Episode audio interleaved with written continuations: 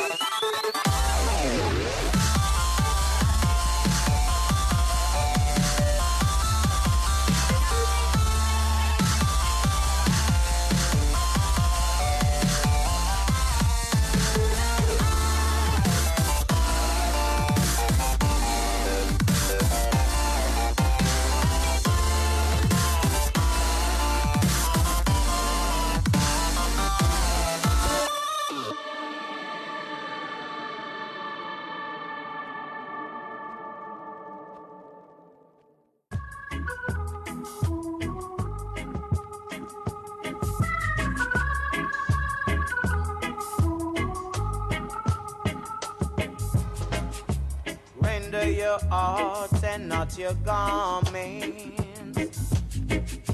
The truth is there for who have eyes to see. Partiality has no place in this judgment. Remember the words of prophecy. Children run, come to truths and rights. That's what I'm about. You know the truths and rights. Teach it to the children. You know the truths and rights. Teach it to the children, cause they should know. No, no, no, no. Children say a little prayer every night before you go to sleep. Cause tomorrow is promised to no one. When you think it's peace and safety, Lord, it could be, could be sudden destruction. Cause we know,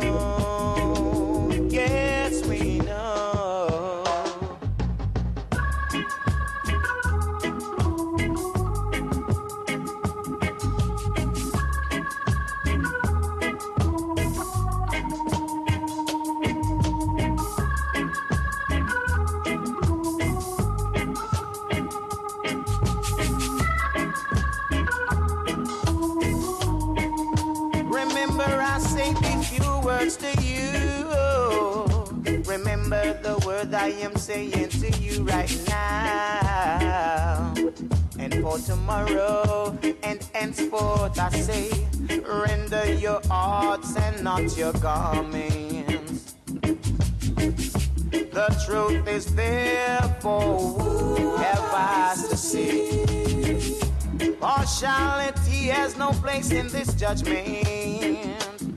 Just remember the words of prophecy. I say, children, run, come, the truth and rights. That's what I'm about. You know the truths and rights. Teach it to the children. Run, come, the truths and rights. That's what I'm about.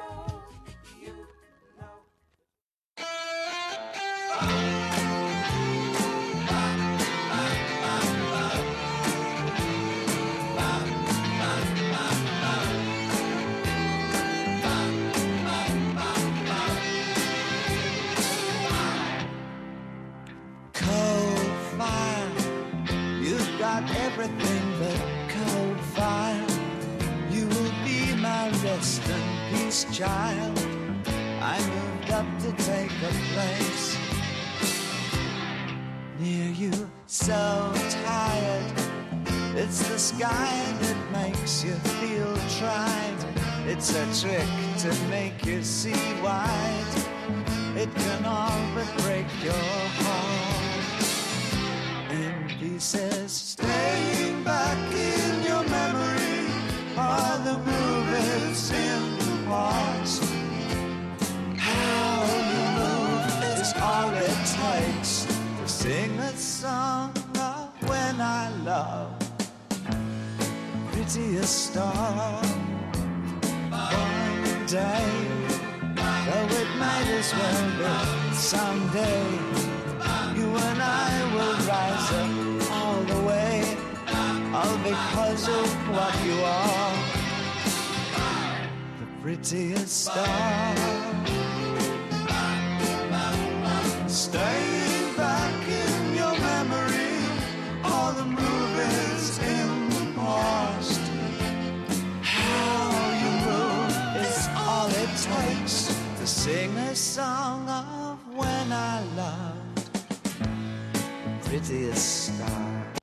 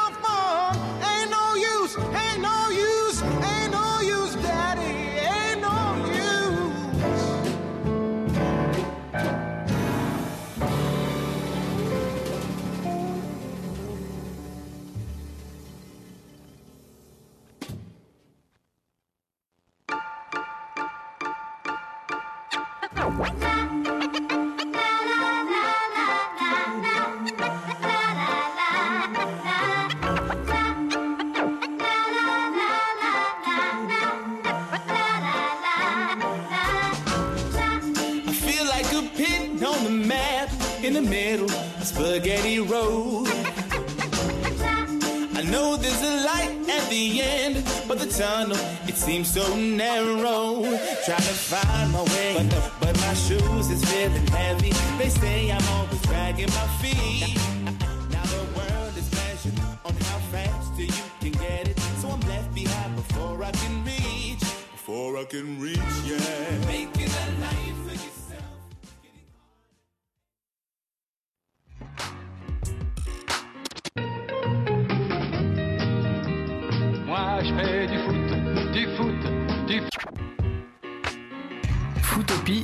soirée décalée autour du foot proposée par la Friche et Radio Grenouille le 9 juin prochain. Moi ce que j'aime c'est le football. Footopie, c'est un match en trois mi-temps pour parler de ballon rond et y jouer.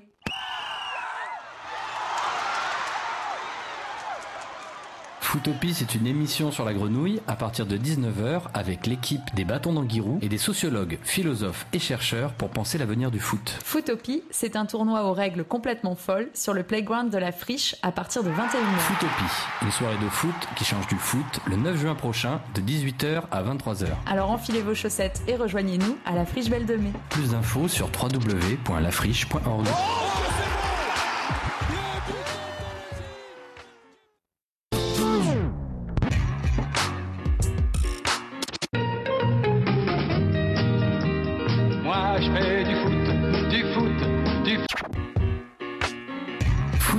c'est une soirée décalée autour du foot proposée par la Friche et Radio Grenouille le 9 juin prochain. Moi ce que j'aime c'est le football. Footopie, c'est un match en trois mi-temps pour parler de ballon rond et y jouer.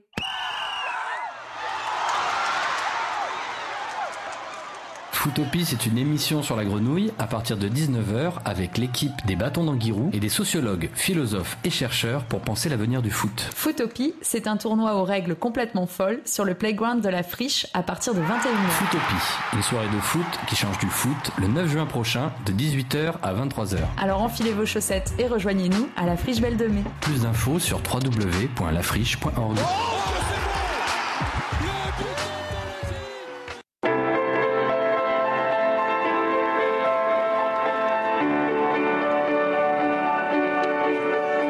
Ce sont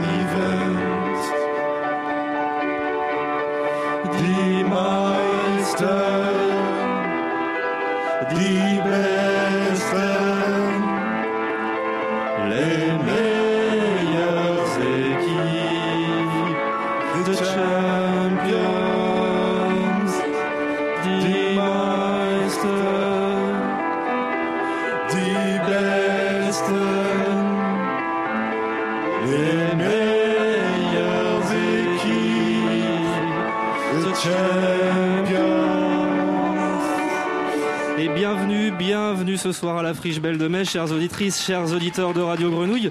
Émission spéciale en public et en direct. Vous n'êtes pas sans savoir que nous sommes la veille du coup d'envoi de l'Euro 2016 de football qui aura lieu en France. Curieusement, il en sera très peu question dans cette émission. Pourquoi? Eh bien parce que nous partageons au sein du dispositif des bâtons d'Anguirou un constat commun selon lequel le modèle du football d'aujourd'hui ne nous convient pas vraiment.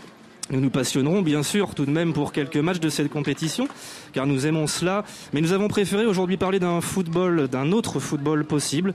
Cette émission sera donc intitulée Footopie. Comment remettre en cause ce modèle footballistique d'aujourd'hui? Comment réinventer? Comment penser le football de demain? Voilà l'objectif ambitieux de cette émission.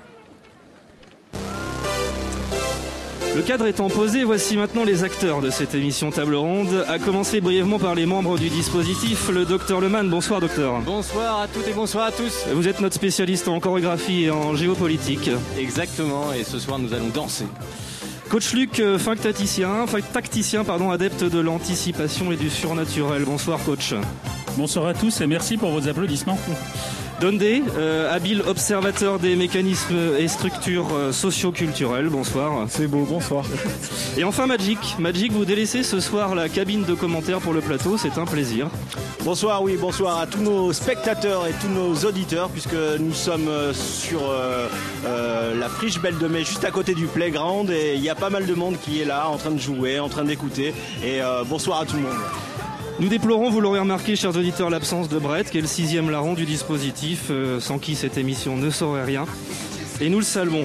Alors cette émission se déroulera en plusieurs parties. Nous commencerons par le footballeur comme modèle social, voire culturel, voire politique, notamment lorsqu'il est membre de l'équipe nationale, et, et nous analyserons cela particulièrement avec vous, Ludovic Lestrelin.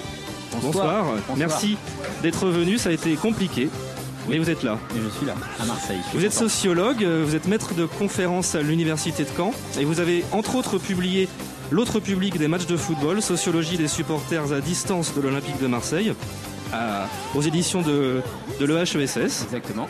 Et puis dernièrement, dans la publication euh, coordonnée par euh, Fabien Archambault, Stéphane Beau et William Gasparini, dont le titre est euh, Football des Nations, je crois, un article qui s'appelle Supporter une équipe nationale de quelques enseignements tirés au cas de l'équipe de France. Absolument. C'est avec le docteur que nous analyserons tout ça dans cette première partie.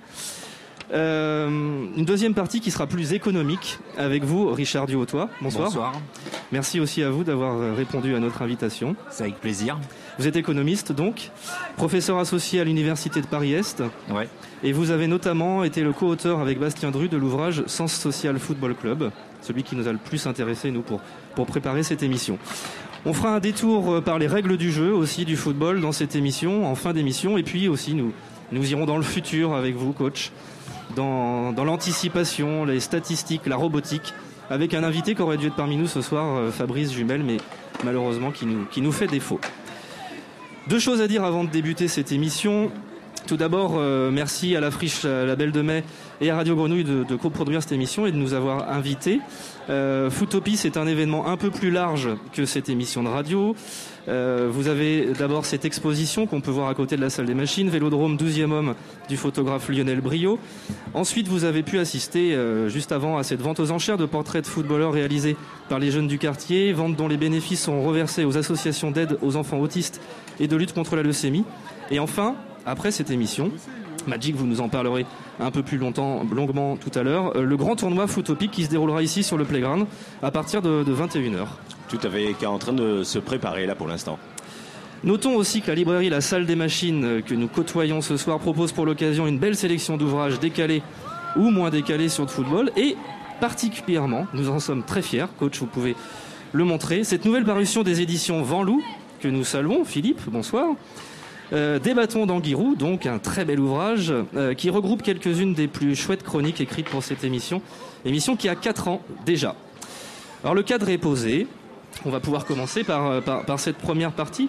Et on va évoquer dans cette première partie le footballeur, comme je le disais tout à l'heure, comme modèle social et culturel qu'il est devenu et comme modèle de représentation nationale.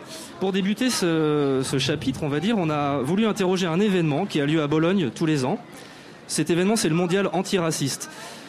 Ce mondial, il évoque pour nous à la fois un questionnement sur la conscience sociale et politique du football et du footballeur, et aussi un questionnement sur cette euh, notion de représentation nationale. On a interrogé Eric, un habitant de Loris, un petit village du Luberon, qui participe depuis plusieurs années à ce, mondial et qui va nous le présenter.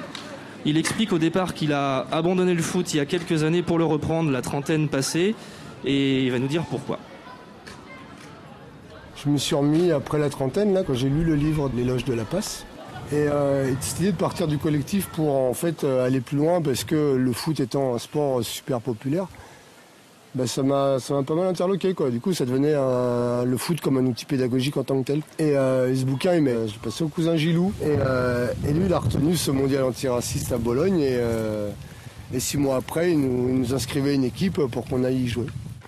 C'est rigolo du coup tu croises des gens du monde entier, quoi, parce qu'il y a, y a 170 équipes qui sont inscrites quand même, euh, ce qui fait beaucoup de matchs.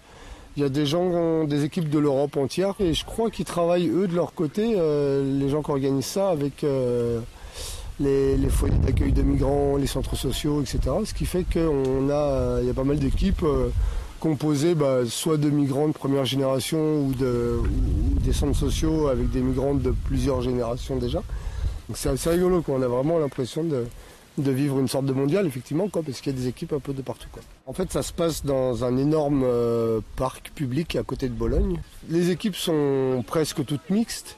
Il y a beaucoup d'équipes avec des enfants aussi. Il il n'y a pas d'arbitrage. Et je crois que les deux premières équipes de chaque poule euh, sortent pour euh, après rentrer dans une phase d'élimination directe. Et les quarts de finale, la demi-finale et la finale, elles vont se jouer uniquement au tir au but. L'objectif qui est derrière, je pense, c'est surtout qu'on n'est pas des gros sportifs tous.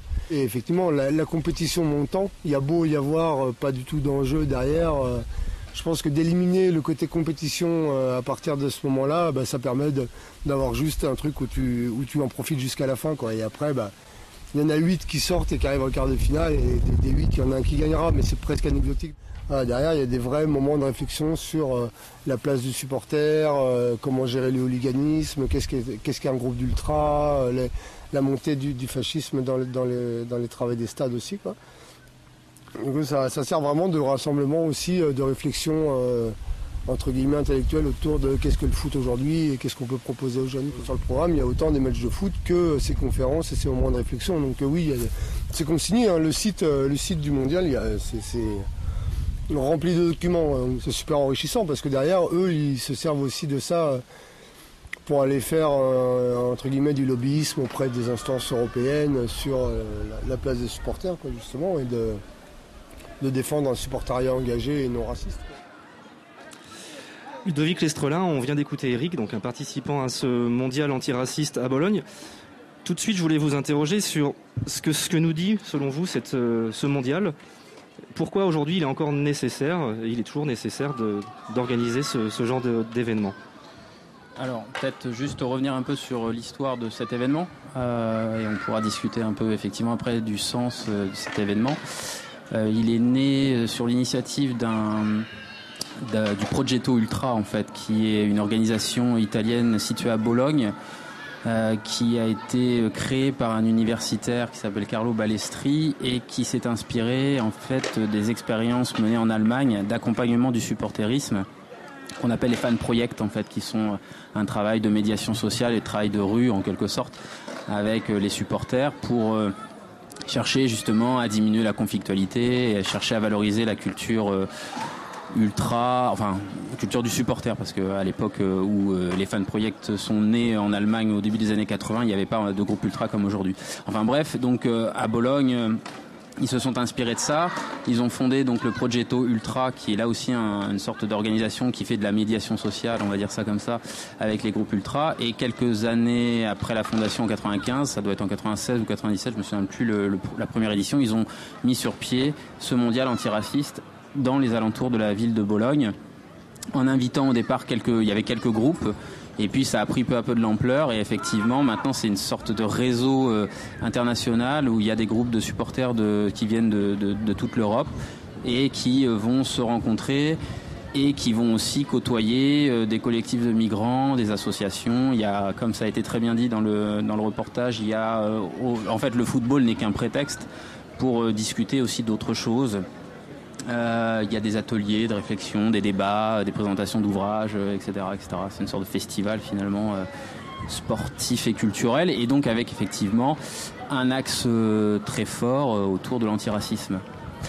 Ça a été très important parce que il y a effectivement, à partir des années 80-90, notamment en Italie, une montée très nette du racisme et on peut dire une droitisation des tribunes italiennes par exemple, euh, l'AS Roma est un cas assez euh, typique d'un club euh, historiquement plutôt marqué à gauche, alors qu'historiquement la Lazio est plutôt à droite.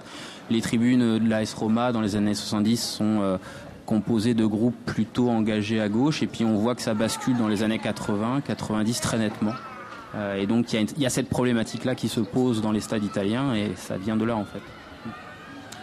On a également interrogé Stéphane Beau euh, la semaine dernière, euh, l'un de vos collègues, Ludovic, euh, sur cette question du mondial antiraciste et du, et du racisme plus, plus globalement. On va écouter cette petite partie d'interview tout de suite. Moi, je pense que bien sûr qu'il y a du racisme dans le football, comme il existe du racisme dans la société en général. voilà, donc c'est c'est pas spécifique au football. Je dirais même que finalement, si on réfléchit bien, euh, le football est encore un des rares endroits où, notamment euh, dans les dans les dans les clubs de jeunes, où vous avez un contact entre groupes sociaux un peu différents. Si on regarde bien ce qui se passe aujourd'hui dans les écoles, dans les collèges, dans les lycées, ne parlons pas des classes prépa ou des universités, on a des univers aujourd'hui qui sont très, euh, comme on dit, victimes de ségrégation sociale et spatiale. Donc, foot, c'est pour ça que je, tends quand même, j'insiste sur ce point, euh, le football malgré tout reste un endroit où on peut euh, faire des rencontres sociales, où il y a euh, des gens qui sont de milieux parfois très différents.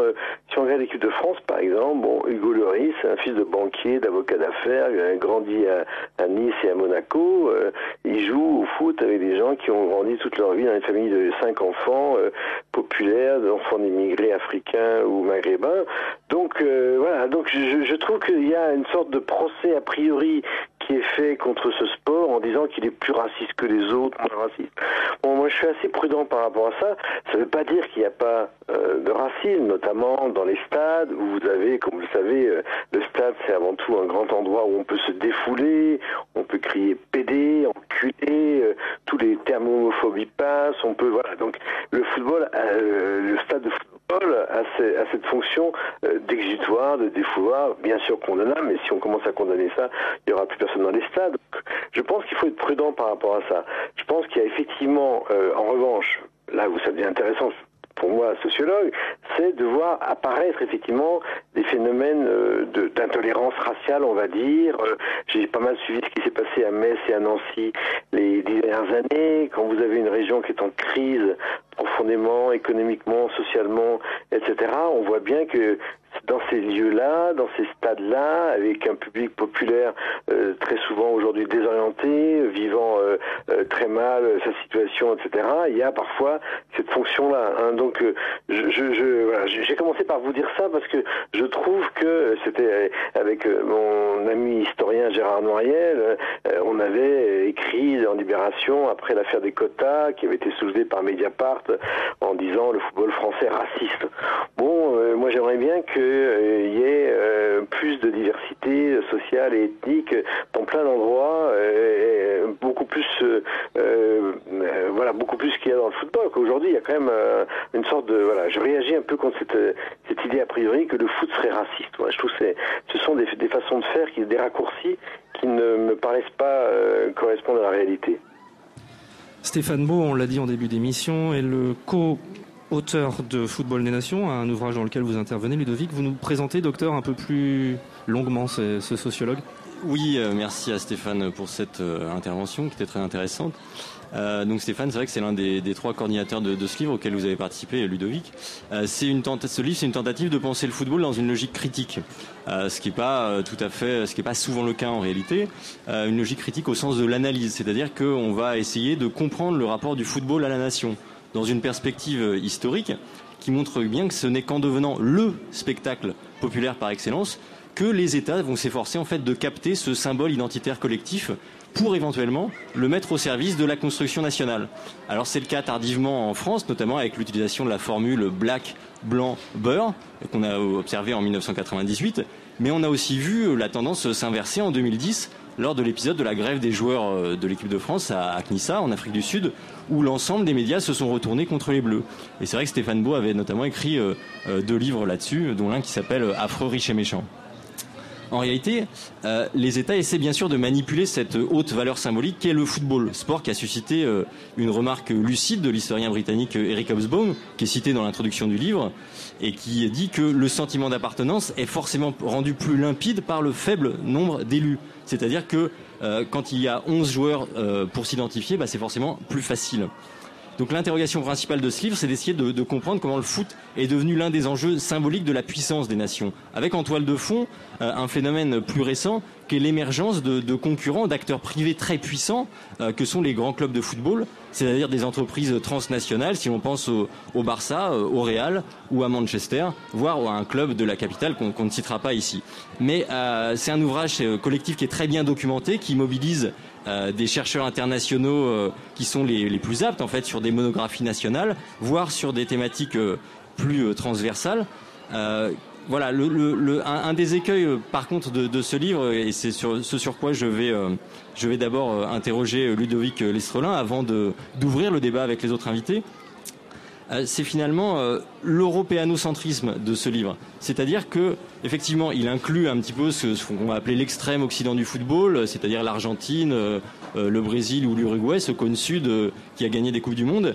Mais c'est vrai qu'il laisse de côté des pays, des pays émergents du football, comme l'Afrique du Sud, par exemple, comme le, la Corée ou le Japon qui ont abrité euh, des coupes du monde. Et notamment quand on voit euh, l'épopée des, Bafana Bafana c'était important en Afrique du Sud. Et je pense que c'est un peu dommage de, le laisser de côté. Ou d'autres aspects comme euh, par exemple la construction identitaire autour de, de l'équipe d'Algérie. Donc voilà avec cette équipe du FLN qui s'était constituée en 1958 qui était aussi un phénomène très intéressant. Donc c'est vrai qu'un des, un des écueils de cet ouvrage c'est moi de, de peu parler de cet autre aspect du football c'est-à-dire le football hors de l'Europe et puis le deuxième, euh, le deuxième écueil que, que moi j'ai trouvé, enfin que j'ai envie de souligner, mais c'est plus pour interroger ce livre, même si euh, Ludovic y a seulement euh, contribué en réalité, c'est la question des règles du jeu.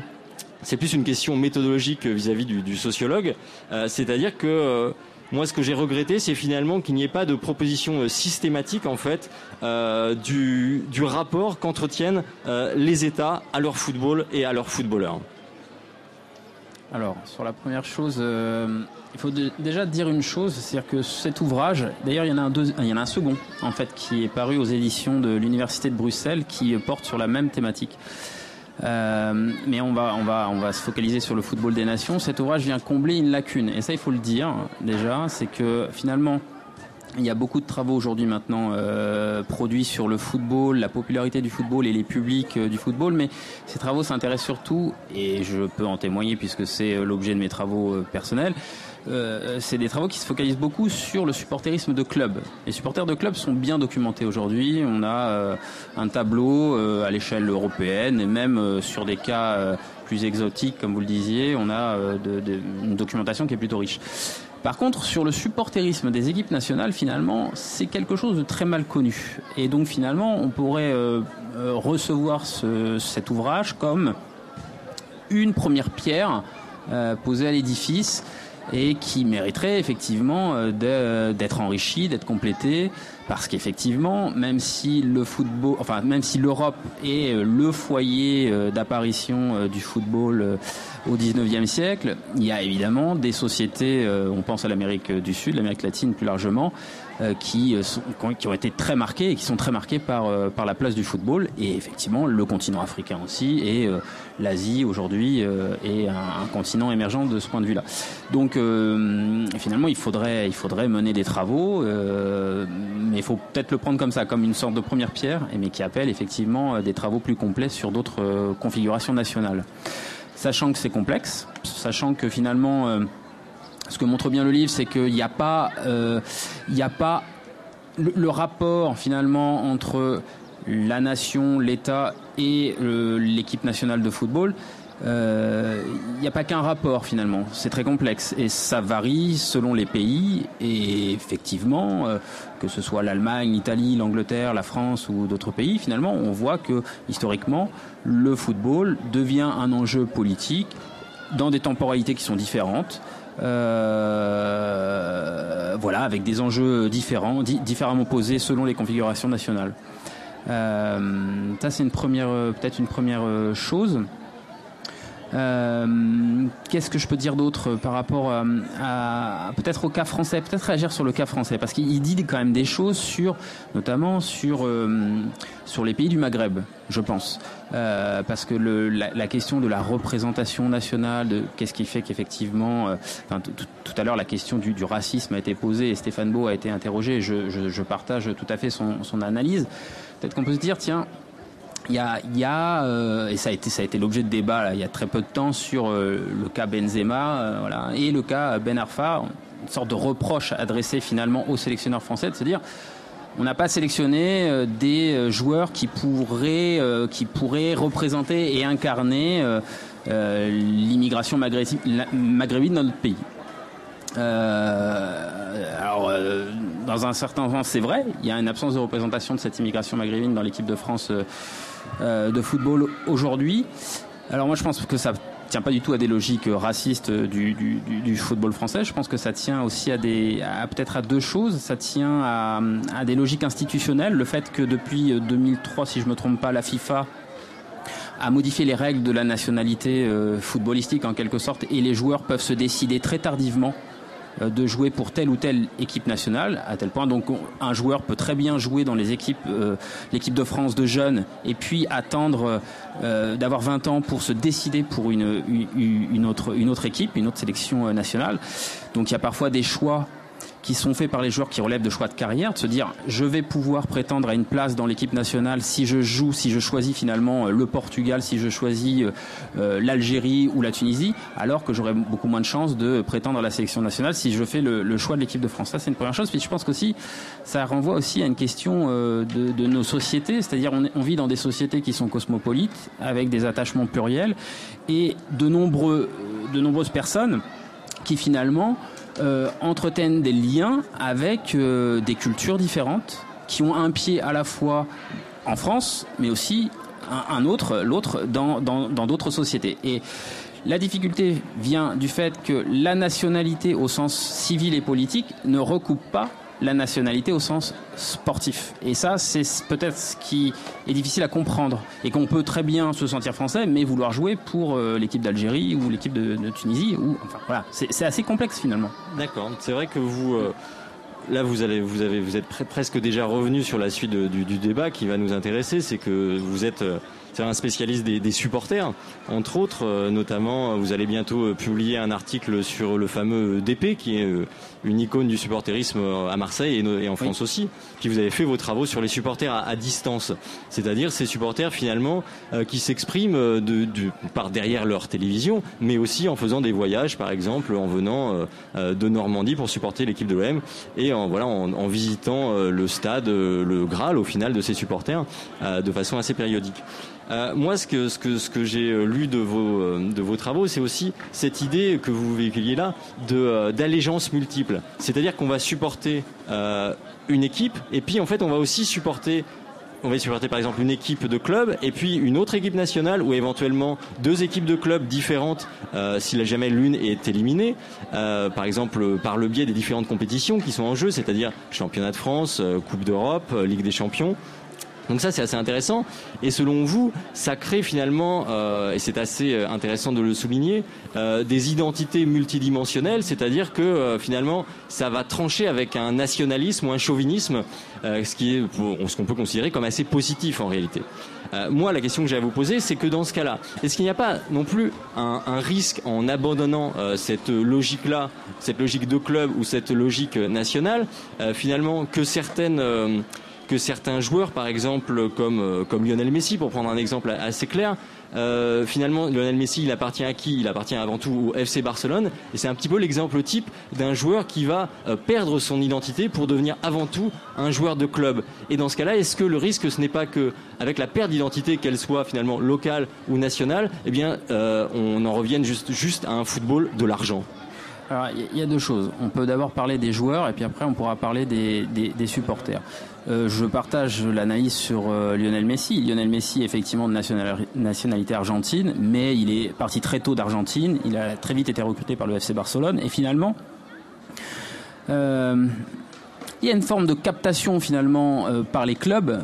Des, des clubs euh, transnationaux, comme euh, vous l'avez dit, euh, le FC Barcelone est très, une très bonne incarnation de ça, c'est-à-dire une captation finalement des joueurs très tôt. Et Lionel Messi est effectivement euh, peut-être plus barcelonais que euh, qu'argentin finalement. Et c'est euh, et c'est finalement un phénomène qu'on retrouve euh, autour de d'autres clubs qui, qui sont capables comme ça finalement de, de, de, de- capter euh, très tôt des joueurs, en sachant que les joueurs sont aussi, il faut bien comprendre que la formation du football du footballeur professionnel aujourd'hui est euh, une formation qui encourage très tôt finalement le joueur à penser à se penser euh, euh, dans, à se penser comme pris dans une logique de carrière individuelle. Du coup, on, touche à un écueil, c'est-à-dire que d'un côté, évidemment, on a des clubs qui veulent faire, euh, vivre des collectifs. Le football est un sport collectif, enfin en- en- encore un peu, moins. Euh, il y a le- l'enjeu, la nécessité de faire vivre une équipe et un collectif, mais en même temps, très tôt est intégré par le footballeur professionnel l'idée d'une carrière à construire et d'une carrière individuelle à construire. Et finalement, voilà, on a du coup un rapport un rapport des joueurs à leur euh, profession qui est un rapport très individualisé. Et donc du coup, effectivement, avec des choix de carrière, des choix très individuels, on va miser, et, là encore, qui, impacte euh, la question de la sélection nationale. On va euh, choisir telle sélection parce qu'on sait qu'on va devenir international et que du coup, en termes de rémunération, en termes d'accès à un certain nombre de clubs, c'est des perspectives très intéressantes. Donc ça, c'est une première chose. Après, il y a la question des supporters. Euh, effectivement, moi, je me suis intéressé à quelque chose qui me semble assez manifeste dans le football d'aujourd'hui. C'est l'idée qu'il y a un découplage entre le lieu euh, où les gens vivent, où ils font leur vie, où ils sont nés parfois, euh, et les équipes de football qui, retiennent leur attention et qui même plus que de l'attention et de l'intérêt, qui vont les équipes pour lesquelles les gens vont se passionner. Et effectivement, pour le cas de l'Olympique de Marseille, c'est très très manifeste parce que la Coupe d'Europe gagnée en 93 y a joué un rôle, mais pas que, il n'y a pas que ça. Mais l'Olympique de Marseille euh, est un club qui est très suivi en France et même à l'étranger. Il faudra voir si le Paris Saint-Germain euh, voilà, s'engage dans une voie euh, comme celle-ci euh, dans les années à venir. Il y a de fortes chances. Mais des gens qui, par exemple, sont purement parisiens, purement bretons, purement lillois, strasbourgeois ou que sais-je encore, mais qui en même temps se, se, reportent effectivement vers une identification comme ça par procuration autre, alternative, et qui construisent effectivement des identités plurielles. Et, la difficulté, c'est à il y a une, difficulté à penser ça, c'est-à-dire qu'il y a une sorte de reproche qui est adressé justement à ses supporters. Est-ce que tout ça est légitime? Est-ce qu'il n'y a pas un déficit d'authenticité? Est-ce que c'est pas une perte d'identité? Je crois pas, mais euh, voilà. Merci. Je, je, crois que Richard voulait prendre la parole euh, là-dessus. Oui, on vous écoute sur cette même question, Richard. Ouais, je voudrais réagir sur euh, justement le, le, manque de descendants d'immigrés en équipe de France, et notamment d'enfants d'Algériens. Euh, en fait, quand on regarde bien en équipe de France, alors que l'immigration, du moins maintenant, c'est les petits enfants en fait. Les... Et au fond, en équipe de France, il n'y a jamais eu énormément, à part Zidane, par exemple, d'enfants d'Algériens.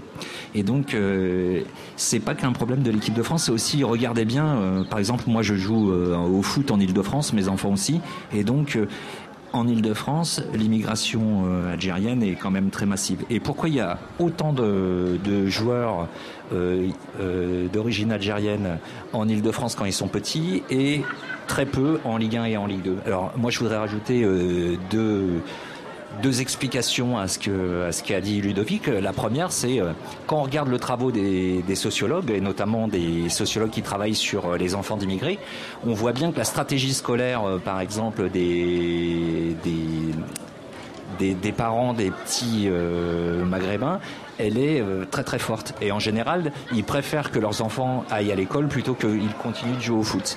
Et la deuxième raison, c'est aussi, il faut s'interroger vraiment sur le recrutement, le recrutement des footballeurs. Les, euh, clubs de foot, euh, leurs recruteurs vont en Ile-de-France et prennent systématiquement le même type de joueurs, c'est-à-dire des joueurs très rapides avec un physique euh, très impressionnant qui se projette vers l'avant. Et quand vous regardez bien, euh, les, euh, les, les, recruteurs en général ne voient pas les joueurs très techniques et ne, et c'est pour cela que, au fond, on devrait se poser la question sur le recrutement des clubs également et, et le, le fait que les, les recruteurs soient toujours privilégiés pour euh, prendre le même type de joueur. Non, j'ai pas été très clair, mais. euh, Non, mais c'est vrai qu'on on voit, on voit cet exemple-là d'ailleurs avec euh, Antoine Griezmann, par exemple, qui a été recruté par la Real Sociedad, alors que c'est un joueur, euh, voilà, c'est pas la même question, mais euh, on retrouve un joueur finalement qui est petit, euh, qui est rapide, qui est vif, et puis euh, il n'a pas été retenu en France, et c'est euh, grâce en fait au football espagnol euh, qu'il a réussi à émerger sur la scène. Donc c'est vrai que ça illustre un petit peu votre propos à un autre niveau. Et d'ailleurs, je voudrais revenir aussi sur le football allemand. Le football allemand, à la fin des années 90, quand vous regardez bien, ils avaient une équipe euh, qui était vieillissante, avec des stratégies de recrutement qui étaient, euh, qui étaient celles qui étaient à l'époque. Et ils ont complètement changé euh, à partir des années 2000. Ils ont ouvert euh, notamment aux enfants de, de Turcs, puisqu'il y a beaucoup de Turcs en Allemagne. Et dans les centres de formation, ils ont pris que des joueurs techniques. Et vous regardez aujourd'hui l'équipe d'Allemagne, c'est une équipe multiculturelle et très technique. Alors pour continuer cette, cette émission, on va voir avec vous, Magic, oui. La question d'un atelier que vous avez mené avec la DAP 13. La DAP 13, on en a parlé puisque c'est c'est avec Karim que, que ces tableaux ont été euh, réalisés tout à l'heure. Vous, vous êtes toujours un peu au fait de ces questions de l'exemplarité des, des, des joueurs de foot, Magic, et vous avez interrogé ces jeunes, je crois, sur euh, les Oui. devoirs des, des représentants de, de l'équipe de France. Euh, oui, bien sûr, le- les, les spectateurs sont au courant. Ils sont passés tout à l'heure. Les jeunes, c'est eux qui, qui, qui ont peint l'étoile qui ont été mises en vente euh, aux enchères. Euh, ce, ce travail euh, qui a été mené en partenariat donc avec la friche Radio Grenouille, euh, il est très intéressant puisque euh, le groupe qui a été monté par l'éducateur Karim Sarawi dans le cadre de son travail euh, à la DAB 13, euh, c'est un éducateur social, euh, justement, euh, c'est à la suite il a monté un groupe euh, d'enfants, une douzaine d'enfants, euh, de 9 à 13 ans, euh, un peu plus même pour euh, quelques-uns, euh, juste après les attentats euh, de novembre et de Belgique. Et parce qu'il sentait bien qu'il y avait une partie de la jeunesse qui pouvait euh, se servir de motifs et de revendications euh, très particulière pour euh, exprimer des idées euh, un peu spéciales sur la question. Et donc il fait tout un travail d'éducation véritablement là-dessus.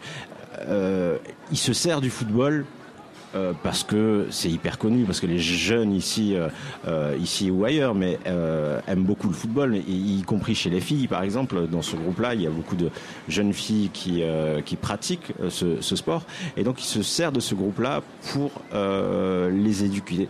Et forcément, la question de l'actualité, on en a parlé tout à l'heure, la pression qu'il y a actuellement sur l'équipe de France, eh bien, ça les impacte. Donc, on leur a demandé de compléter la charte de l'équipe de France. Vous savez que l'équipe de France de football euh, a une charte. On leur a demandé de compléter. Et donc, euh, voici ce que doit faire ou ne pas faire un joueur de l'équipe de France selon ce groupe.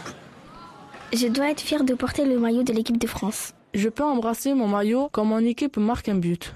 Je n'ai pas le droit de me moquer de mes adversaires. Je ne dois pas dire d'insultes sur le terrain. Je ne peux contester l'arbitre, sauf si je suis le capitaine de mon équipe. Je peux ne pas être d'accord avec l'entraîneur sans toutefois le manifester. Je ne suis pas obligé d'être d'accord avec les journalistes, je peux le manifester tout en restant respectueux. Je ne dois pas dire que je suis le plus fort, parce que c'est irrespectueux des autres joueurs. Cependant, j'ai le droit de le penser. Je peux faire une prière sur le terrain, à condition que cela n'entrave nullement le déroulement du match. Je peux faire des clips de rap avec des amis, à condition que le clip ne comporte pas d'images violentes, ni de nudité ou de produits illicites. Je devrais saluer les supporters à la fin du match. Alors brièvement, pour euh, conclure cette première partie, docteur, euh, les invités ont un petit commentaire sur, ces, sur cette nouvelle charte proposée aux joueurs de l'équipe de France. Très bien, très bien, très bien. Je trouve ça super. Peut-être euh, juste euh, quelque chose que je voulais dire euh, tout à l'heure et je voudrais pas trop. Enfin, je pense que je m'écarte pas du sujet en disant ça. C'est que y a quand même une, dans notre pays, il y a quand même une forme de politisation assez malsaine de l'équipe de France de football aujourd'hui. On fait entrer des questions très piégées, notamment identitaires, euh, raciales, euh, autour de questions euh, sportives. Et je trouve que là, il y a une instrumentalisation qui est assez étonnante et, même délirante en fait du football. Le football est sorti du football très largement. Il y avait une fiction en 98 sur la France Black Blanc Beurre, c'est une pure fiction, une surinterprétation. Et, on n'est pas sorti finalement de cette séquence-là qui continue à nous poursuivre et, euh, qui produit des choses tout à fait étonnantes. Et comme si le football euh, devait être une sorte de refuge ou de réponse à une société fragmentée euh, politiquement, socialement, culturellement, générationnellement, spatialement. On fait jouer un rôle au football qui est complètement délirant, ça je voulais le dire. Après, peut-être une deuxième réaction euh, par rapport à ce qu'on a entendu surtout, c'est que il y a le football euh, de très haut niveau aujourd'hui. euh, qui ressemble quand même de moins en moins au football pratiqué par monsieur et madame tout le monde Madame, pas beaucoup, mais quand même, ça se féminise un peu le football. Mais le football qui est pratiqué le dimanche, en fait, le, football du dimanche. Et le football qu'on voit le mercredi soir, les matchs de Ligue des Champions, euh, en fait finalement de, moins en moins de points communs, en fait. De, fo- de football qui, euh, s'écartent de plus en plus et, euh, et un fossé qui se creuse. On va faire une petite pause musicale. Docteur, vous avez exhumé pour nous un document mexicain. Il y a 30 ans, c'était l'ouverture du mondial mexicain. Et oui, il y a 30 ans, le, le mondial mexicain, mexicain s'ouvrait pardon, à, Mexico, euh, dans le stade Aztecalt, et on a exhumé cette, euh, cette formidable vidéo qui montre bien comment euh, finalement une nation s'efforce de mobiliser les symboles, euh, des symboles euh, assez, di- assez divers au final. Euh, par exemple, on va voir ici qu'on va reprendre la symbolique du jeu de balle des Aztèques ou des Mayas pour présenter au final un, spectacle mondial qui s'en éloigne beaucoup avec des propos un petit peu délirants même, mais vous allez voir, c'est assez surprenant.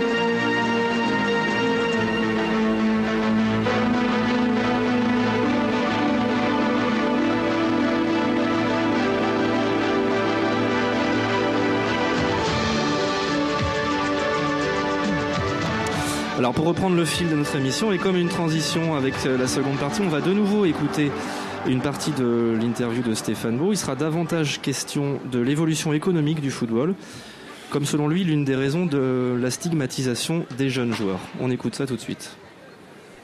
Pense qu'effectivement les modèles de footballeurs euh, ont changé dans le temps. Euh, euh, voilà, globalement, on a eu pendant très longtemps le, le footballeur classique qui venait des milieux ouvriers, qui représentait une forme de promotion dans les milieux ouvriers. L'exemple type, c'est effectivement les enfants de mineurs polonais comme Coppa ou italiens comme Piantoni, qui devenaient effectivement des modèles d'identification possibles.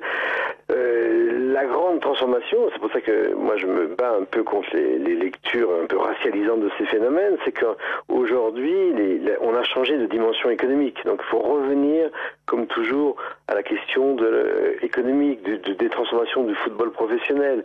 On est passé depuis notamment l'arrêt Bosman, on a eu euh, une concurrence effrénée entre clubs qui sont devenus des grands clubs privés achetés par des manières industrielles du monde entier et qui sont en train, effectivement, comme vous le savez, de pomper des meilleurs joueurs euh, des footballeurs des, championnats européens et sud-américains. Et donc on a une envolée des salaires, ce qui fait qu'aujourd'hui, effectivement, vous avez raison de dire ça, le footballeur est devenu l'expression la plus aboutie d'une réussite économique absolument formidable. Ce sont des, des millionnaires, les footballeurs. Je regardais récemment dans l'équipe un portrait d'un joueur que j'aime bien, Matuidi. Bon, on apprend par l'équipe qu'il gagne 750 000 euros net par mois au PSG. Mais vous vous imaginez, 750 000 euros net par mois, ça fait plus de 9 millions d'euros quasiment euh, par an, avec même s'il y a les impôts, ça veut dire que c'est quelqu'un qui par an euh, a un patrimoine de 5 millions d'euros. Donc euh, il y a lui, il y a eu Abriel qui a joué à Marseille puis à Nice, qui raconte dans l'équipe, il a 35 ans, c'est un joueur moyen de Ligue 1 qui a joué à Lorient puis qui a fini sa carrière à Nice. Bon, il dit à 35 ans, je suis rentier. Donc moi, j'insiste beaucoup sur cette question-là parce que bien évidemment, vous avez euh, à, la fois toujours l'amour du foot, des gens qui aiment voir des équipes de foot, et en même temps, quand on connaît un peu les coulisses de ces clubs, les salaires de ces joueurs, les unes de France Football sur les transferts miraculeux, etc., vous avez forcément en face de vous des gens qui gagnent des sommes qui sont proprement indécentes. Dundee, on vient d'écouter Stéphane Beau. Je vous laisse poser les bases de notre seconde partie, partie bien plus économique. Alors j'ai j'ai de multiples, euh, j'ai pas beaucoup de talent, mais celui de Lesbrou- Lesbrouf, Oui, c'est un que, que je possède. Ah oui, vous le maîtrisez, oui. Je ne suis pas économiste, je vais essayer de, de mener une discussion euh, serrée avec Richard Duhautois, donc qui est économiste, autour du modèle économique de football, du football. Alors quand on parle d'un modèle économique du football, euh, il faudrait peut-être le penser déjà au pluriel, puisqu'on on va parler de beaucoup de choses. Il existe peut-être beaucoup de modèles économiques, euh, le modèle du football euh, amateur, le modèle du football professionnel, le modèle économique des fédérations, du foot à papa, fait de pizza bière, et puis il y a aussi une pluralité d'acteurs, des joueurs, des clubs, des collectivités, l'État qui, qui entre en ligne de compte, des sponsors, des entreprises qui gravitent autour, de, autour du foot professionnel. Donc on a plutôt des modèles économiques euh, de football euh, à des échelles nationales, euh, différenciées en fonction des échelons, et puis aussi des logiques internationales de, de, de développement économique du football avec des organismes comme l'UEFA et la FIFA qui gèrent des mannes financières très importantes et qui dictent un certain nombre de règles dans le développement de, de, de l'économie du football. Alors une fois qu'on a dit ça, on n'a on pas dit grand-chose. On va essayer de, serrer d'un peu plus près, euh, notamment autour de, la question de, euh, de l'évolution du football professionnel, de l'évolution économique du football professionnel. Et ce sur quoi il me semble qu'on peut tom- tomber d'accord, c'est qu'il y a eu deux dynamiques euh, comme ça qui vont structurer un petit peu le, le football à partir des années 90 et 2000, qui sont en fait euh, à l'échelle européenne euh, un arrêt qui s'appelle l'arrêt Bosman, qui permet la la enfin, les échanges euh, libérés, on va dire, entre les joueurs de foot euh, au milieu des années 90, et puis euh, l'injection massive de financement avec l'explosion des droits télévisés notamment, qui contribue à reconfigurer euh, un petit peu le, le, euh, et les championnats et euh, les coupes euh, internationales. Euh, alors moi, je, pense qu'il y a une, forme de, un gros changement en fait, puisqu'il y a une entrée dans un foot bin- business, pardon, avec avec énormément d'argent du coup qui qui est mis en jeu là-dedans. Euh, grosso modo, on peut dire que ça fait partie d'une évolution euh, ultralibérale euh, du, capitalisme à, l'échelle mondiale qui touche énormément d'aspects. Et le football finalement intègre un certain nombre de ces mécanismes-là en termes de fonctionnement et parfois les exacerbe qui aboutit, selon mon point de vue, à un certain nombre de dérives que je peux lister rapidement, qui notamment des sortes de nuisances à l'équité sportive avec euh, un groupe de super clubs euh, qui est autonomisé en fait des autres équipes, euh, qui, qui contribue à creuser les, in- les inégalités entre footballeurs, notamment salariales, entre clubs, ce dont je viens de parler, à donner aussi une image des footballeurs complètement déconnectés de la réalité économique que vivent la plupart des gens. Il y a aussi des phénomènes de corruption, euh, une saturation médiatique et publicitaire euh, liée au football, la multiplication des intermédiaires. Bref, on peut lister un petit peu euh, tout ce qui peut, selon le point de vue, s'apparenter à des dérives ou au contraire à euh, bah, tout simplement contribuer au développement de l'économie euh, euh, nationale ou internationale. Donc qui dit dérive du football dit évidemment selon notre point de vue recherche de solutions. Donc Footopie, c'est vrai qu'on s'intéresse du coup à des modèles économiques alternatifs. Alors existe-t-il aujourd'hui Dans quel cadre? Est-ce qu'il faut les penser euh, dans le cadre d'une évolution du système actuel ou hors de ce système-là? Je crois qu'on a un sujet qui, euh, pour lancer ça, qui traite de la démocratie corinthienne, Oui, tout des à fait. Corinthians, pardon, donc ce club de foot au, euh, au début des années 80, euh, donc au Brésil, qui est représenté par le joueur symbole qui est Socrates. Euh, donc voilà, qui, qui met en jeu en fait un modèle alternatif politique qui va finalement permettre de développer aussi euh, euh, d'autres aspects de, de, de modèles alternatifs économiques. Donc peut-être qu'on peut regarder ça. Voilà, on va, on va montrer un extrait du film Les Rebelles du foot, euh, film réalisé par Gilles Roff et Gilles Pérez, qui divise ce film en cinq portraits, dont un est, est destiné à, à Socrates et à cette expérience de la démocratie corinthienne. Et on va, on va voir que de cette conscience politique naît peut-être un autre fonctionnement possible de club et donc un fonctionnement économique. On regarde ça.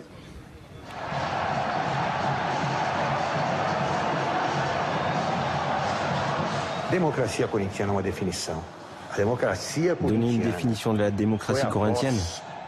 La démocratie corinthienne fut la voix du sport brésilien. La démocratie corinthienne fut la voix du football, la voix voz du sport, en lutte pour la redémocratisation du pays. Jusqu'à cette époque, nous étions des esclaves. Les footballeurs professionnels étaient les era esclaves. Est arrivée la démocratie um corinthienne. a On a eu la chance de réunir un um groupe no Corinthians qui avait une conscience politique, une conscience de ses devoirs et surtout une conscience de ses e obligations. E reúne-se. La démocratie corinthienne a réuni à cette époque, dans des circonstances historiques, Um un e médecin talentosíssimo intelligent et très talentueux comme joueur. Socrates, Um un jeune rebelle de 19 ans de 19 qui s'appelait Casagrande, un chevelu qui au moment où il a été champion avec les Corinthians a même été arrêté pour possession de marijuana. Um Un joueur noir très sympathique, intelligent, qui s'appelait Vladimir. Et un sociologue issu de l'université de Sao Paulo, euh, Adilson Adilson Montero Alves, euh, qui n'avait aucune expérience comme président d'un club de football et qui a assumé la direction sportive de l'équipe. Et comment on va faire Je sais pas. Je sais pas. Mais je sais ce qu'il ne faut pas faire. Je sais qu'il ne faut pas continuer comme aujourd'hui. Il faut arrêter avec l'autoritarisme. Il faut arrêter avec le conservatisme. Alors qu'est-ce qu'on va faire Eh bien, on va le définir ensemble. Le club n'est pas seulement joueur. todo o grupo. Tout le groupe, les masseurs, les intendants, les médecins, les préparateurs physiques, les entraîneurs. tout le monde avait une voix et la majorité emportait la décision.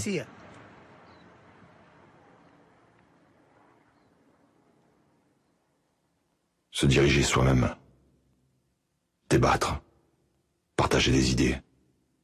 Voter. Un homme.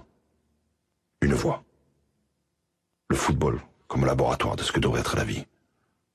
C'est beau. Mais en pleine dictature militaire, fallait être fou pour y croire. Alors le vendredi et le samedi, on invitait pour déjeuner des grands compositeurs, des chanteurs, un grand peintre, un grand architecte, un grand cinéaste pour discuter.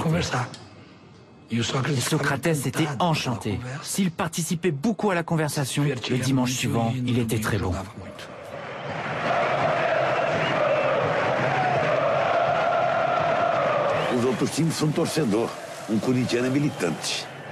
Ou seja, ele acredita mais, ele briga mais. Ou seja, ele não é Corinthians quando é campeão. Ele é Corinthians quando perde, ele é Corinthians quando empata, ele é Corinthians quando ganha. Ou seja, nós, na verdade, nos sentimos a razão de ser do Corinthians. La démocratie corinthienne, c'était du football, mais pas seulement du football. La démocratie corinthienne a matérialisé le rêve de chaque Brésilien d'échapper à la dictature et de voir revenir le suffrage universel direct.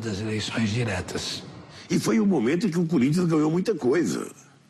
Então eu acho que a democracia corintiana foi um exemplo. Obviamente que os cartolas, sabe, falavam mal, que alguns, alguns, alguns cronistas esportivos que não gostavam da democracia falavam mal. Escreve na camisa e vamos Il jogar était écrit isso, sur notre maillot démocratie corinthienne. C'était un défi pour nous et ça nous attirait beaucoup de sympathie de tous les joueurs des autres clubs. Tout le monde voulait venir jouer au Corinthians. queriam jogar no Corinthians. On rentre sur le terrain devant 40 000 personnes, avec une banderole qui dit vaincre ou perdre, mais toujours avec la démocratie. Et ce collectif a porté sa fraîcheur dans le football brésilien. Une fraîcheur comme il n'y en avait jamais eu dans le football brésilien. Et ils ont eu le courage de rentrer sur le terrain un jour de finale du championnat avec cette banderole. Vaincre ou perdre, mais toujours avec la démocratie. Foi um sucesso, foi maravilhoso. Foi maravilhoso. Cela a été un grand succès.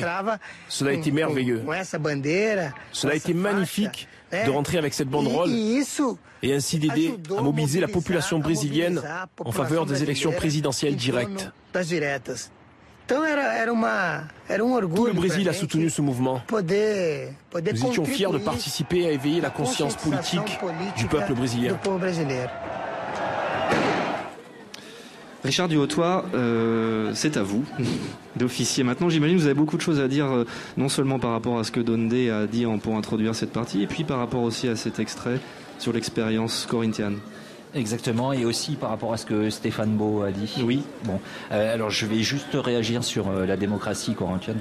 Euh, il me semble quand même que c'était une époque très particulière où les footballeurs étaient encore plus esclaves que ce qu'ils sont aujourd'hui, et euh, sous une dictature euh, particulièrement terrible. Alors après, je voudrais surtout réagir sur tout ce qui est aspect économique. Alors euh, Stéphane Beau a souligné euh, que en effet c'était l'arrêt Bosman euh, qui avait tout changé, mais en, fait ça, a permis le changement parce que ce qui évidemment ce qui a permis euh, au foot d'évoluer comme il a évolué, c'est le dérèglement du marché de l'audiovisuel euh, comme euh, tu as souligné. C'est-à-dire que dans les années 80 en fait les monopoles publics sont devenus des entreprises privées et il y a eu une concurrence entre chaînes. Alors je dis ça, c'est que euh, sans l'argent et sans la manne financière de la télévision, euh, l'arrêt Bosman, au fond, euh, ça aurait pas euh, changé grand-chose. Alors euh, euh, je peux vous donner un exemple, je ne sais pas si vous êtes au courant, mais euh, Jusqu'en 1969, les footballeurs étaient, euh, avaient des contrats à vie, comme on dit. Ils étaient liés à leur club euh, jusqu'à leurs 35 ans, c'est-à-dire euh, toute leur carrière. Et euh, il y a eu des grèves, et à part, du moins qui ont duré quelques années. Et à partir de 1973, ils ont pu avoir des, les premiers CDD. Et euh, évidemment, à cette époque, la télévision n'était pas encore euh, massivement représentée euh, comme elle l'est aujourd'hui. Et c'est pas parce que en fait les footballeurs ont eu des contrats euh, à court terme que que beaucoup ont changé et que le, le football s'est transformé. Donc, ce qu'il faut bien comprendre, c'est que le football il s'est transformé à la fois avec la manne financière des, droits TV et en effet la libéralisation du marché du travail des, footballeurs. Alors, je voudrais aussi revenir sur l'histoire des salaires, si vous me permettez. Alors, moi, je suis pas du tout d'accord avec ce que disait euh, Stéphane Beau, parce que on a vraiment une vision complètement biaisée de ce que c'est euh, la carrière et le salaire moyen d'un footballeur. En effet, on, au fond, il y a deux types de footballeurs sur le marché du travail. Il y a les stars qui gagnent énormément d'argent mais qui représentent que 5%. Et puis vous avez tous les, euh, tous les autres qui ont des carrières très très courtes avec des salaires qui sont pas si élevés que ça. Et d'ailleurs, il suffit de regarder ce que deviennent les footballeurs. Alors c'est vrai que c'était une autre époque, mais par exemple là on est en train de faire un travail sur euh, la retraite des footballeurs des, qui sont nés dans les années 60-70. Et je peux vous dire que la plupart d'entre eux sont obligés de travailler pour pouvoir survivre et même certains d'entre eux n'ont pas retrouvé de travail. Donc c'est quand même un petit peu complexe de, de, de, jeter la pierre comme ça aux footballeurs. Et puis de toute façon, il y a tellement d'argent. Vous voyez, c'est pas pas du tout comme les euh, les patrons du CAC 40 qui en font euh, avec leurs actionnaires pour avoir euh, du travail. Là, c'est vraiment ils récupèrent quand même une partie de l'argent qui est en jeu. Et moi personnellement, je trouve ça normal qu'ils récupèrent une partie. À vous la parole. Euh, je crois que Ludovic voulait, voulait réagir euh, sur la démocratie Corinthians. Euh, pas forcément directement sur cette expérience menée au Brésil, qui a bien, qui a bien été commentée auparavant, mais pour dire que des formes, finalement des modèles économiques alternatifs, il y en a en fait. En tout cas, ils sont portés. Il y a un modèle qui est porté par le courant, on pourrait parler d'un courant de l'actionnariat populaire qui se développe quand même euh, significativement en fait euh, depuis les années 90. D'abord autour de l'Allemagne, euh, de la Grande-Bretagne, de l'Angleterre en particulier, et puis du modèle espagnol avec les, socios, et qui arrive en France depuis plus récemment, porté d'abord par l'expérience de Alan Nantes, qui est un collectif qui cherche à intégrer, enfin, oui, avoir une participation finalement dans le capital du, club et qui, euh, l'actionnariat populaire porte des revendications de, bonne gouvernance, de saine gouvernance et de transparence et de démocratie, euh, là aussi, euh, dans le fonctionnement des clubs. Oui, je, pour, pour, rebondir sur, ce que vous disiez, Ludovic, en fait, moi, j'ai l'impression quand même que finalement l'évolution économique du football professionnel ne peut se faire qu'à la marge les exemples, si je ne m'abuse, que vous citez concernant le football anglais, c'est quand même des clubs de 4e, 5e division. Bon, le, championnat professionnel est, beaucoup plus, euh, il y a beaucoup plus de niveaux qu'en France, mais néanmoins, et, de la même manière, en fait, les clubs de socios euh, participent à la gestion du club, mais ils ont un pouvoir qui est extrêmement restreint. du coup, la question c'est, est-ce que du moment qu'on parle d'alternatives et de footopie économique euh, au modèle actuel, est-ce que c'est on ne peut que le penser à l'intérieur du système actuel en essayant d'améliorer un certain nombre de points, ou est-ce qu'il existe des cas avérés de, gestion au plus haut niveau, de type d'un actionnariat populaire, d'une autogestion euh, euh, par les joueurs, les supporters? Moi, j'en ai pas trace. Et j'ai l'impression. Effectivement. Effectivement, en Angleterre, c'est plutôt des, clubs de second rang, euh, voilà, de, comme vous l'avez dit, de troisième, quatrième division, mais certainement pas de première ligue. En Allemagne, c'est un peu différent parce qu'il y a un modèle euh, du, qu'on appelle du 50 plus 1, c'est-à-dire que euh, les, les, clubs se sont transformés dans les années 90, mais avec euh, l'obligation, à part quelques cas singuliers, mais l'obligation de finalement d'appartenir en quelque sorte à l'association mère qui doit détenir 50% des parts plus 1, plus, plus une voix en quelque sorte. mais oui, effectivement, c'est plutôt, plutôt à la marge et euh, bah, le football est traversé de logiques capitalistiques euh, très puissantes. Donc euh, c'est extrêmement compliqué de lutter contre ces logiques-là. Alors du coup, pour, pour, pour, rebondir sur ça vous poser une question, Richard Duhautois, est-ce qu'on peut considérer les footballeurs comme une marchandise comme une autre? Ou est-ce que c'est une marchandise d'un type un peu particulier? Auquel cas la, la valeur talent serait une, une, notion qui, permettrait de, de, définir finalement le, le, type de marchandise que représente un footballeur. Avant de répondre à votre question, je vais euh, plutôt rebondir sur euh, l'histoire de l'actionnariat.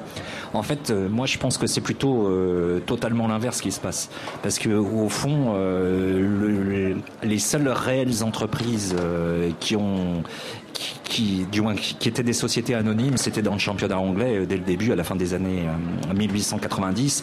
En 1923, en Angleterre, c'était que des sociétés anonymes, alors que dans les autres championnats, c'était plutôt des associations. Et au cours des années 90, tout s'est, tout s'est transformé. Les associations de la loi de, de, loi de 1901, comme pour les clubs français, se sont tous transformées en sociétés anonymes sportives professionnelles qui permettent de donner des dividendes. Dans le championnat espagnol, dans les années 80, c'est exactement pareil. Alors les socios, en fait, sur les 20 clubs de, de Liga, il y en a 4. 4 clubs qui ont des socios. Et alors, pour l'histoire du du championnat allemand, c'est exactement pareil. Il s'est professionnalisé très tard, en 1963. Et en fait, c'est simplement une loi qui a permis euh, aux entreprises de passer de statut d'association à entreprise euh, mixte, euh, du moins public-privé. Et donc, on voit bien que la transformation se fait plutôt dans l'autre sens, a priori. Euh, alors sur l'histoire de, de, de, la marchandise, je ne sais pas comment bien vous répondre, mais en tout cas, il y a une chose qui est sûre, c'est sur le talent. Le, il, y a, il y a ce qu'on appelle euh, l'effet superstar. Donc je ne sais pas si c'est ce que vous aviez en tête un petit peu. Donc, par exemple, voilà, l'effet superstar, qu'est-ce que c'est? C'est vous avez des footballeurs qui ont des talents et vous avez une, des footballeurs avec des talents très très proches celui qui est un petit peu à gauche de la distribution, il va gagner une fortune, et celui qui est juste à droite, il va plus rien gagner. Et en fait, c'est lié encore une fois à la médiatisation et à l'évolution de l'audiovisuel qui fait que, au fond, des joueurs à talent quasiment identique vont avoir des salaires très très très euh, différents. C'est des fois lié aussi au, au poste occupé sur le, sur le, terrain. Alors en effet, on sait très bien que les attaquants sont mieux payés que les milieux, qui sont mieux payés que les défenseurs, et ils sont mieux payés que les goals. Donner une dernière question peut-être? Oui, alors une question euh, plutôt originale, euh, enfin j'espère. Je me demandais si finalement une, de, une des solutions, c'était, c'était pas d'inverser euh, la, la, hiérarchie des valeurs ou, ou, de la valorisation des compétences des joueurs de foot. Est-ce qu'on pourrait pas imaginer que finalement le plus gros salaire serait pas le joueur qui est le plus sympa dans l'équipe? Ou celui qui fait le plus de passes, etc. Est-ce que finalement, on n'est pas juste confronté à euh, un modèle économique dominant, généralisé, qui, euh, euh, s'applique au football tout simplement? Peut-être que vous avez raison. Alors, pour répondre indirectement à la question. Il y, a des études qui montrent, par exemple, qui s'intéressent à la dispersion des salaires sur les performances des équipes. Donc, ça, c'est pas du tout stable. Il y a des études qui montrent que plus les salaires sont dispersés, meilleure est l'équipe. Et au contraire, plus ils sont concentrés autour de, de, la moyenne et plus ils sont performants. Ça dépend des championnats en fait. Docteur, c'est à vous la parole. Maintenant, on va finir cette deuxième partie économique en votre compagnie avec la traditionnelle chronique. De quoi allez-vous nous parler, cher docteur? Cette chronique s'intitule Foot Bio. Allons-y. L'engouement généralisé pour les énergies vertes est-il transposable au football? Pourra-t-on ainsi bientôt exiger d'un footballeur qu'il soit biologique? Ou prendrait-on le risque, en les labellisant, de cantonner ces nouveaux sportifs bio aux états les moins visibles des magasins, quitte à en perdre, quitte à perdre en production chlorophyllienne, ce qui serait hélas dans notre optique contre-productif? Le foot est avant tout une rencontre, une saveur unique, une histoire de bon goût, une fusion presque charnelle entre des joueurs bioniques et leur cam. Pris sur le fait à la mi-temps des matchs, Nicolas Anelka, la petite coqueluche des bien-pensants, esquisse ainsi des efforts démesurés pour articuler péniblement qu'on peut manger plein de danettes, plein de danettes, en compagnie d'un Wiltord à vrai dire plus facile. Le même Anelka officiait au passage chez Quick, quand un autre divin chauve, Barthez, vantait lui les mérites du Big Mac. Ces exemples parmi les plus marquants en leur genre témoignent bien d'une qualité requise chez ces intervenants confessant leur péché mignon, celle de présenter un crâne absolument glabre. Et quand Zidane boit de l'eau de source des volcans d'Auvergne, il avalise encore les soupçons sur les liens opaques existants entre agroalimentaire et capillotractation. Mais notre principale préoccupation ne tient pas tant à l'apparence, ni aux qualités organoleptiques, mais bien à la substance, à une essence de ce football qu'on ne souhaiterait point trop non plus empreinte de bioéthanol. En effet, selon le strict règlement de l'élevage biologique porcin, si un porc charcutier reçoit plus de deux traitements allopathiques, dont un antiparasitaire, il ne peut être vendu sous l'appellation biologique. Alors, pour s'inspirer de ce règlement draconien, comment évaluer que le footballeur n'a pas été perverti? Comment s'assurer, pour rassurer les consommateurs que nous sommes, que nos braves représentants en crampons ne traînent pas telle ou telle maladie vénérienne? Et bien sur qui? Pour labelliser les intouchables, sinon des marques de sport, des bouquets médiatiques ou des marchands de rasoirs. Tout comme les billes qu'il réclame à grand renfort de testostérone, les sportifs sont des homo ietabilis, des inrecyclables. Au-delà du dopage, illégal ou légal, l'alimentation des footballeurs joue nécessairement elle aussi un rôle majeur dans l'affaiblissement d'un organisme confronté dès l'école maternelle à Sodexo. Né à Marseille en 1963, l'empire Sodexo, qui s'est récemment diversifié à la gestion d'établissements pénitentiaires, a surtout parachevé la transformation des aliments en produits et de la nourriture en armes de jet. Phénomène désormais ancré dans les consciences nutrito-politiques de notre progéniture, pour qui le célèbre Paris Camembert n'est plus une course cycliste, mais bien une enchère concernant un possible record de distance du jeune Dylan dans le rôle du disco-ball de Babybel. Toutefois, l'apprentissage de la remise dans l'axe du rondelet, du jonglage à la golden ou du corner à la tomate, heureusement fait d'une manière propre à résister aux pressions les plus sadiques, constitue assurément un gage d'avenir pour la seule formation professionnelle désormais envisageable dans notre système éducatif, celle des footballeurs. Là encore, la tendance au colorant permet d'obtenir au sortir de ce gavage avorté des sols de cantine harmonieusement verts, couleur alimentaire à laquelle nos jeunes générations continuent à vouer une haine sans nom. C'est ainsi que préempté par des usurpateurs comme Sodexo, le bio se retrouve lui aussi piégé dans la culture du risque, de la suspicion, de l'autocritique même, avec pour les footballeurs un épouvantail, celui de passer de la ferme des célébrités à celle des animaux, pour dire simple, au totalitarisme porcin décrit par Orwell. Bref, si nos footeux commençaient à prendre à cœur ce rôle de modèle, s'ils en venaient à devenir des spécimens aux pratiques alimentaires irréprochables, à se prendre pour des justiciers de la malbouffe, en odossant une tunique floquée d'un zlatan, on pourrait alors se faire un sang d'encre, en songeant à un régime dirigé par Tonton Pat, Patrice Evra, doyen du Cénacle, Alain Poher en short, remplaçant au pied levé d'un Hugo Lloris soudainement déchu suite à une crevaison en Lamborghini.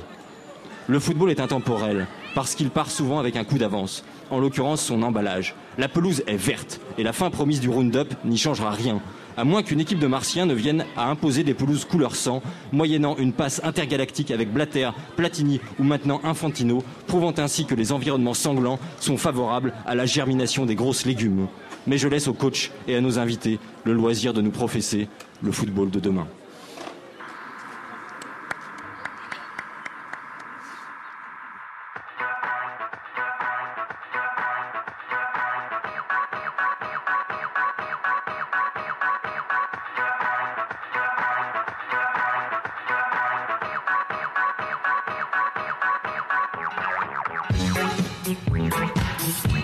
We'll be right back.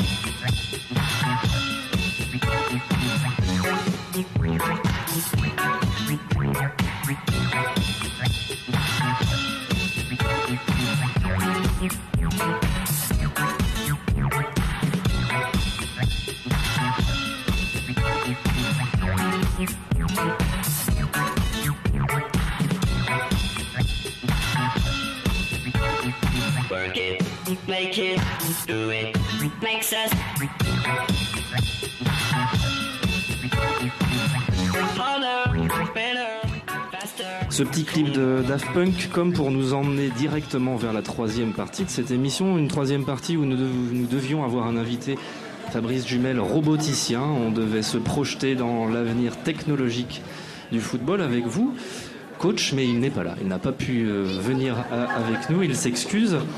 C'est une partie où on va un peu anticiper. Des gens réfléchissent aujourd'hui, coach, vous allez nous le raconter, à l'avenir robotique du football. Mais nous, on a déjà constaté au préalable euh, que l'humain se robotisait déjà un petit peu. On a rencontré ensemble un, statisticien en début de semaine. Oui, nous avons rencontré Jorik Fages, Fage plutôt, qui euh, est analyste vidéo, qui est plutôt quelqu'un qui n'a pas vraiment une formation scientifique pure et dure, mais qui a une formation de, STAPS, qui a joué euh, en, même en CFA2 à Béziers et qui a euh, finalement exercé divers emplois et qui a notamment été analyste vidéo euh, au Havre Athletic Club, le club de foot. Donc je propose en fait qu'on écoute euh, un petit peu voilà, ce qu'il nous a raconté. concrètement, ben, voilà, le coach me demandait d'analyser les performances des joueurs, que ce soit au niveau collectif ou au niveau individuel. Voilà, savoir qu'est-ce qu'ils avaient fait pendant le match, qu'est-ce qu'ils devaient reproduire, qu'est-ce qu'ils devaient corriger. encore une fois, que ce soit du côté collectif ou individuel. Donc tout, le jeu était analysé de, A à Z. En fait, l'analyste est là pour être les yeux du coach et pour proposer des rapports, euh, on va dire, faciles euh, en lisibilité pour que le coach ait accès à des données. Le coach peut créer, euh, voilà, donne ses critères et l'analyse s'adapte, crée une, une grille d'analyse adaptée et qui permet, si vous voulez, de d'aller récupérer des vidéos ou des données euh, très pointilleuses et que le coach euh, a besoin donc pour, pour servir pour son équipe. Un recruteur aujourd'hui dans un club professionnel, quand il va recruter un joueur, il va s'appuyer sur des données. S'il recrute un attaquant, généralement, ça va être sur ses pas décisives, sur son nombre de buts. mais après, c'est sur ses caractéristiques et comment il peut euh, s'imprégner dans son équipe et comment il peut voilà à, dire adhérer à sa philosophie de jeu. Bah, il y a des statistiques générales qu'on voit tous les jours dans tous les matchs qu'on soit voilà, le, nombre de, le, temps de possession, le nombre de tirs, le nombre de centres. Mais voilà, on parle de la possession. La possession en ça ne sert à rien. Ça veut dire qu'une équipe peut avoir 80% de possession, mais fait la moitié de ses passes ou trois quarts de ses passes dans son camp. Dans ce cas, elle avance jamais, ça ne sert à rien. Si on veut parler de possession, juste un petit critère, ben, possession dans le camp adverse, possession dans les 30 mm adverses. Déjà, on passe sur quelque chose de plus pointilleux et de plus pertinent. Si on parle des centres, le centre tout court ne m'intéresse pas. Quel centre À quel endroit qui a centré, pour quelle réception, à quel endroit et comment était le centre. Donc on peut aller détailler tous ces stats euh, de façon pertinente. Aujourd'hui, le jeu se programme de plus en plus, mine de rien, parce que voilà, parle beaucoup de systèmes, on parle beaucoup de, composition d'équipe. Après, euh, l'objectif, c'est que c'est les joueurs qui s'adaptent sur le terrain. On peut, quand vous travaillez sur l'adversaire, vous allez essayer de comprendre ce qu'ils font, ce qu'ils essaient de reproduire le plus souvent pour essayer de parer à, ça. Mais après, encore une fois, c'est bourré d'incertitudes. Toutes les situations sont, les configurations de jeu sont différentes. Et l'objectif, c'est que le joueur, lui, sur le terrain, arrive à s'adapter et devienne intelligent. En fait, il faut que le joueur euh, ait une certaine intelligence de jeu pour s'adapter aux configurations de jeu qui sont qui s'enchaînent et qui changent euh, en permanence dans le jeu. En tout cas, on est dans une société qui, chiffre. On n'est que dans la donnée. Euh, donc après, c'est quand même ça se joue au ressenti. Et encore une fois, des joueurs ne peuvent pas avoir forcément de bonnes stats, mais peuvent être performants sur le terrain ou avoir un profil qui correspond au système de jeu ou à la philosophie de jeu qui est mis en place. Mais non, il ne faut pas arriver à la robotisation. C'est du sport, euh, il faut laisser place à la créativité et du joueur et n'oublions pas que voilà, c'est ce qui fera la beauté du sport. Jorik Fage nous dit qu'il ne faut pas arriver à la robotisation du, joueur. Pourtant, nous, avec le coach, en l'interrogeant, on, lui posait quand même cette question-là et j'avais envie de vous la poser à vous aussi, euh, nos invités, Richard et, Ludovic. Avec ces nouveaux membres du staff, ces analystes de statistiques, de données, de data données et même de données euh, physiologiques, les joueurs sont maintenant suivis euh, par GPS à l'entraînement, etc. Est-ce qu'on va pas vers aussi un, football beaucoup plus systématisé J'ai envie de dire ça comme ça? Il y a des formes de rationalisation euh, voilà, de, la préparation des joueurs euh, qui sont manifestes. Hein, euh, et ça va, ça va dans, cette logique-là, finalement, d'un processus de rationalisation de plus en plus fin, finalement, de, la préparation des joueurs et de, la mesure de leur performance chose qu'on voyait euh, déjà dans, le, dans les sports américains finalement, hein. euh, la NBA, euh, la production de statistiques, le football américain également, et finalement qui, qui, arrive en Europe et dans le football. et puis je me, enfin, enfin c'est une réflexion là que je me fais en écoutant tout ça, c'est euh, la possible influence finalement aussi de, des jeux vidéo en fait sur, euh, sur, euh, sur le football moderne, une forme de playstationisation, si on peut, pouvez dire ça comme ça, du, du, football moderne avec effectivement beaucoup de, stats et de et du coup aussi un rapport très individualisé, individualisant à la performance. Voilà ce que ça m'inspire. Richard, un commentaire là-dessus? Ben nous, en France, on est un petit peu en retard euh, sur euh, sur l'aspect euh, utilisation des statistiques dans le foot, parce que les les clubs anglais, notamment, ça fait longtemps qu'ils le font, et je pense que pareil. Arsène Wenger est un fan de statistiques. Alors, évidemment, moi, je m'en sers souvent des statistiques, donc je vais pas non plus cracher dans la soupe. Simplement, c'est vrai qu'il faut savoir les utiliser. Alors, juste une petite boutade, comme on est entre nous, par exemple. A-t-on plus de chances de marquer sur un corner rentrant ou sur un corner sortant? On a envie de dire euh, rentrant, mais bon. sortant. Eh ben non, c'est rentrant. Et en fait, on a plus de chances de marquer sur un corner rentrant, mais on se rappelle plus des buts sur les corners sortants. C'est pour ça qu'on se trompe souvent, parce que c'est des plus beaux buts. Alors que les corners rentrants, c'est toujours des buts un peu qui, un peu de raccro, etc. Des déviations. Des déviations, exactement. Et la probabilité de marquer en dehors de la surface. Coach, vous allez pallier à l'absence de. Ah, pardon, c'est une vraie question. Euh, probabilité de marquer en dehors de la surface. Moi, je dis, euh, je sais pas, 5%. Non, c'est 15%, 15-20%. Ça dépend des championnats. Si c'est en Allemagne, c'est 45%. Si c'est en France, c'est 2%, je pense. Non, en général, c'est autour de 12%. Et bon, allez, une dernière pour s'amuser. Quelle est la probabilité de marquer sur corner? 0,23. Non, il y a très très peu de buts contrairement à ce qu'on imagine. C'est 0,02. En fait, une équipe marque un, un, but sur corner une fois tous les 10 matchs. Voilà. Et donc l'histoire de, de, Christian Jean-Pierre, un corner intéressant, ça veut rien dire du tout. Est-ce qu'on siffle plus de pénalty pour le club de, de, la capitale que pour les autres équipes? C'est une Pardon, statistique intéressante. J'ai pas entendu. Est-ce qu'on siffle plus de pénalty pour le club de la capitale plutôt que pour les autres équipes? Euh, Quel club de la capitale Vous voulez dire le PFC le Red Star, le Red Star peut-être. Coach, on enchaîne. Euh, vous allez, je disais, pallier à l'absence de notre invité Fabrice Jumel euh, pour évoquer la RoboCup. La RoboCup, qu'est-ce que c'est? Donc avec Fabrice Jumel, on devait évoquer donc la RoboCup, qui est un tournoi de robotique qui a lieu chaque année, qui est en fait un, événement quand même organisé par des, universitaires et des, chercheurs avec leur groupe de, recherche, euh, qui euh, correspond finalement à, plusieurs, euh, euh, ligues. Il y a notamment une Robocop Soccer, mais il y a aussi une Robocop Rescue, une Robocop Atom et une Robocop Junior, etc. Et l'idée, c'est quand même de, balayer assez large voilà, les, potentialités de l'intervention de la robotique dans la, vie quotidienne et dans, la, dans la, la vie sociétale. Donc avec lui, l'idée c'était finalement d'aboutir à une discussion où on imaginait un match entre une équipe d'êtres humains et une équipe de robots en 2050. De robots euh, totalement autonomes, s'entend. Donc il n'est ne, pas là pour le faire. Du coup, j'ai écrit une par défaut une hein, croquine, comme vous une avez petite croquine, une, petite, une petite histoire en, en deux parties. Alors je ne sais pas si s'il serait possible de diffuser les images de la Robocup en même temps. Alors c'est dommage que les invités puissent pas les voir, mais. C'est parti, mon Alors, cher coach, allez-y. Donc j'ai appelé ça donc penser avec la science-fiction. Donc la première partie, c'est le match. Donc en poste avancé côté gauche, CR7 reçoit le ballon au milieu de terrain. Tous les datas sont au vert. Il s'élance et demi-tour sur lui-même déborde son premier adversaire. Il ne s'engouffre pas dans la brèche. La brèche, c'est lui. Caresser et fouetter le cuir, faire son petit numéro de scène. Iconicité et intensité, c'est son truc. Tactique de flipper chaud bouillant.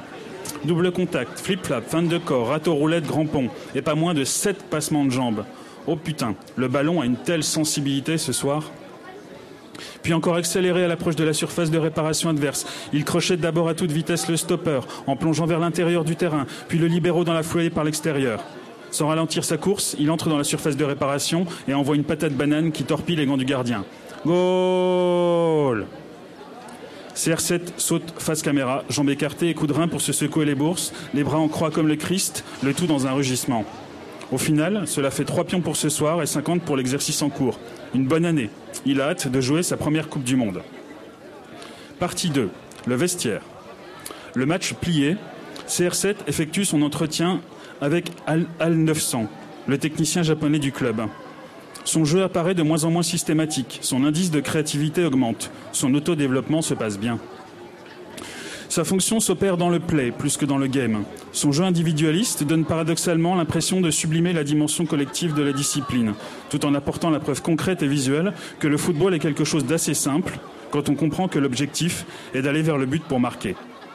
Plus que tous les autres solistes, il rend quasiment tous ses coéquipiers dangereux car il focalise l'attention adverse. Naïveté et créativité, fantasme et dissuasion, c'est ce qu'incarne l'intelligence artificielle robotisée encore à ce jour. Et c'est ce qui rend un modèle du bot comme CR7 d'autant plus opérationnel. Sa préhistoire commence avec les prototypes aspirateurs de la Robocup Soccer. Puis débarquent sur le terrain les premiers robots humanoïdes autonomes qui prennent le corps humain comme modèle, le foot comme médiation, tout en résonance symbolique, et propose aux spectateurs des simulacres de vie ébauchés aussi excitants que décevants. Puis, les intelligences artificielles évoluèrent de manière exponentielle dans leur autonomie. Leurs formes et interfaces vont dans le réalisme poussé le plus loin possible.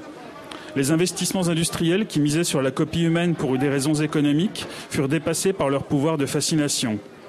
Avec une créature anthropomorphique s'instaure une parade d'approche quasi nuptiale, entre attraction et répulsion. En quelques années, tout se précipita au-delà des hypothèses et des imaginaires des concepteurs de robots. Le monde contemporain fut rattrapé par le XXIe siècle et sa logique vitale d'inventer et construire une identité commune qui exclut la relation dialectique possesseur-chose, utilisateur-machine. Le futur est à présent plus qu'idéologie romantique et discours prothétique.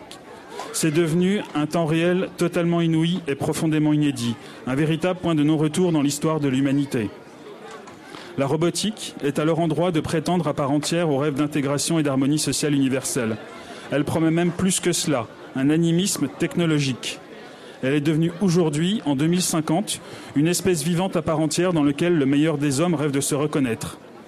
Face à des intelligences et des plastiques comme CR7, l'humanité est devenue une communauté quelconque. Merci, merci beaucoup coach pour cette euh, belle vision du futur. Chers invités, est-ce que vous croyez, vous, alors d'abord une question à, vous coach, euh, Jumel, Fabrice Jumel travaille à ça lui actuellement, ou du moins il analyse euh, ça. À quand est-ce qu'il évalue la possibilité que des robots puissent battre les humains en football? Ben, c'est-à-dire qu'au niveau donc, de la Robocop Soccer, ils se sont euh, finalement partis de, la défaite de, Kasparov aux échecs contre Deep Blue en 97. Sauf que pour un robot, finalement, chaque geste minime qui paraît euh, finalement naturel pour l'être humain et qui prouve que finalement la, mécanique biologique quand même est vachement bien foutue. Euh, chaque, geste est extrêmement compliqué à mettre en œuvre. Donc euh, le temps de projection était vraiment de 2050. Là, le, 2050 en question, c'est quelque chose qui a été posé comme hypothèse, mais scientifique, comme hypothèse de travail par, le, par la Robocup. Alors on prend les paris ce soir avec vous, chers invités. Est-ce que vous croyez à la possibilité qu'une équipe de robots puisse vaincre une équipe de joueurs de foot humains. Ludovic. Waouh. En 2050, j'entends. Hein. Ah, ça me paraît quand même. Euh, je j'arrive pas à me représenter ça. J'ai du mal à me représenter ça. Euh, comme si un peu euh, finalement le jeu n'était que une suite finalement de comportements et de choix prévisibles et enfin qu'on pouvait mettre euh, en, algorithme en quelque sorte.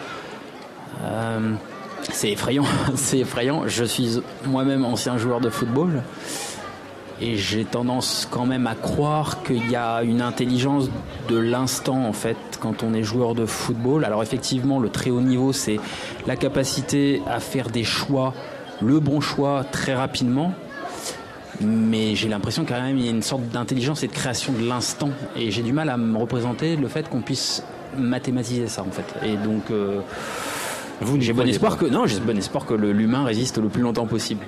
Richard? Non, moi j'y crois pas tellement parce que euh, le foot nécessite euh, une formation très longue et une technicité particulière. Et c'est un sport qui est quand même qui marche sur le côté aléatoire. Donc je pense que le préserver le côté aléatoire euh, fait que les hommes battront toujours les robots. Allez, une dernière petite pause musicale.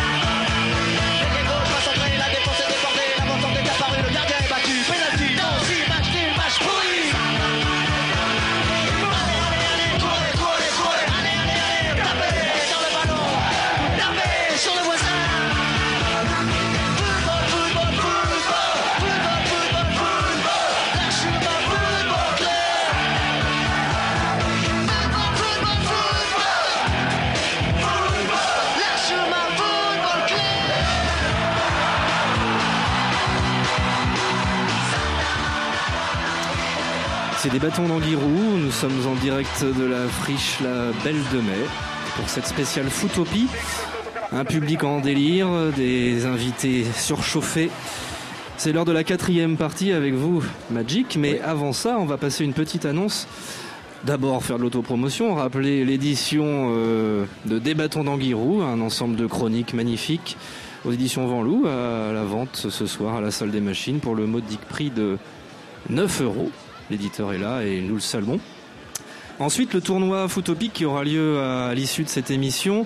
Les inscriptions sont ouvertes. Vous pouvez vous rendre à la guitoune de Adam qui euh, est prêt à vous accueillir. Vous inscrivez vos équipes euh, et on va vous expliquer les règles. D'ailleurs, Magic vous expliquera les règles dans la suite de cette émission. Mais euh, cette émission ne saurait être complète sans parler des règles, les règles du jeu. Ça, vous y êtes attaché, Magic. Oui, vous m'avez demandé de faire en une minute l'histoire des règles du jeu du football. Vous avez une minute cinquante, Magic, c'est un peu plus. Ah, j'ai quand même réussi à négocier 50 secondes. Mais, écoutez, c'est impossible. C'est impossible. Le, le, le, football a connu une évolution très rapide dans, dans ses règles. Et euh, je ne peux pas faire ça. Je vais vous donner un exemple. Par exemple, sur, sur euh, ben, les, les, cages de football. Vous savez qu'au départ, quand euh, le, football a été inventé, il était très très proche du rugby.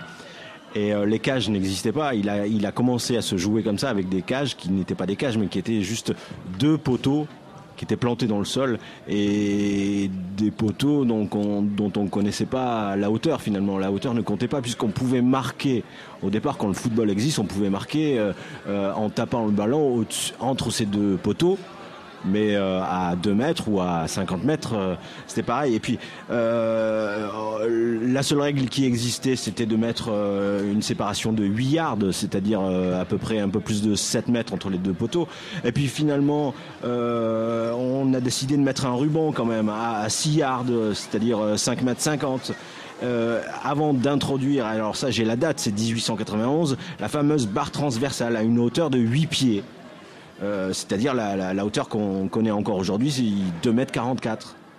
Et puis enfin, en 1965, on demande à ce que les poteaux soient obligatoirement ronds. Vous connaissez la fameuse polémique du, poteau carré.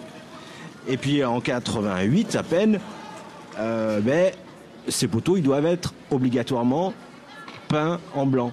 Vous n'avez aucun stade avec des, aujourd'hui avec des, cages avec des poteaux de couleur euh, bariolée.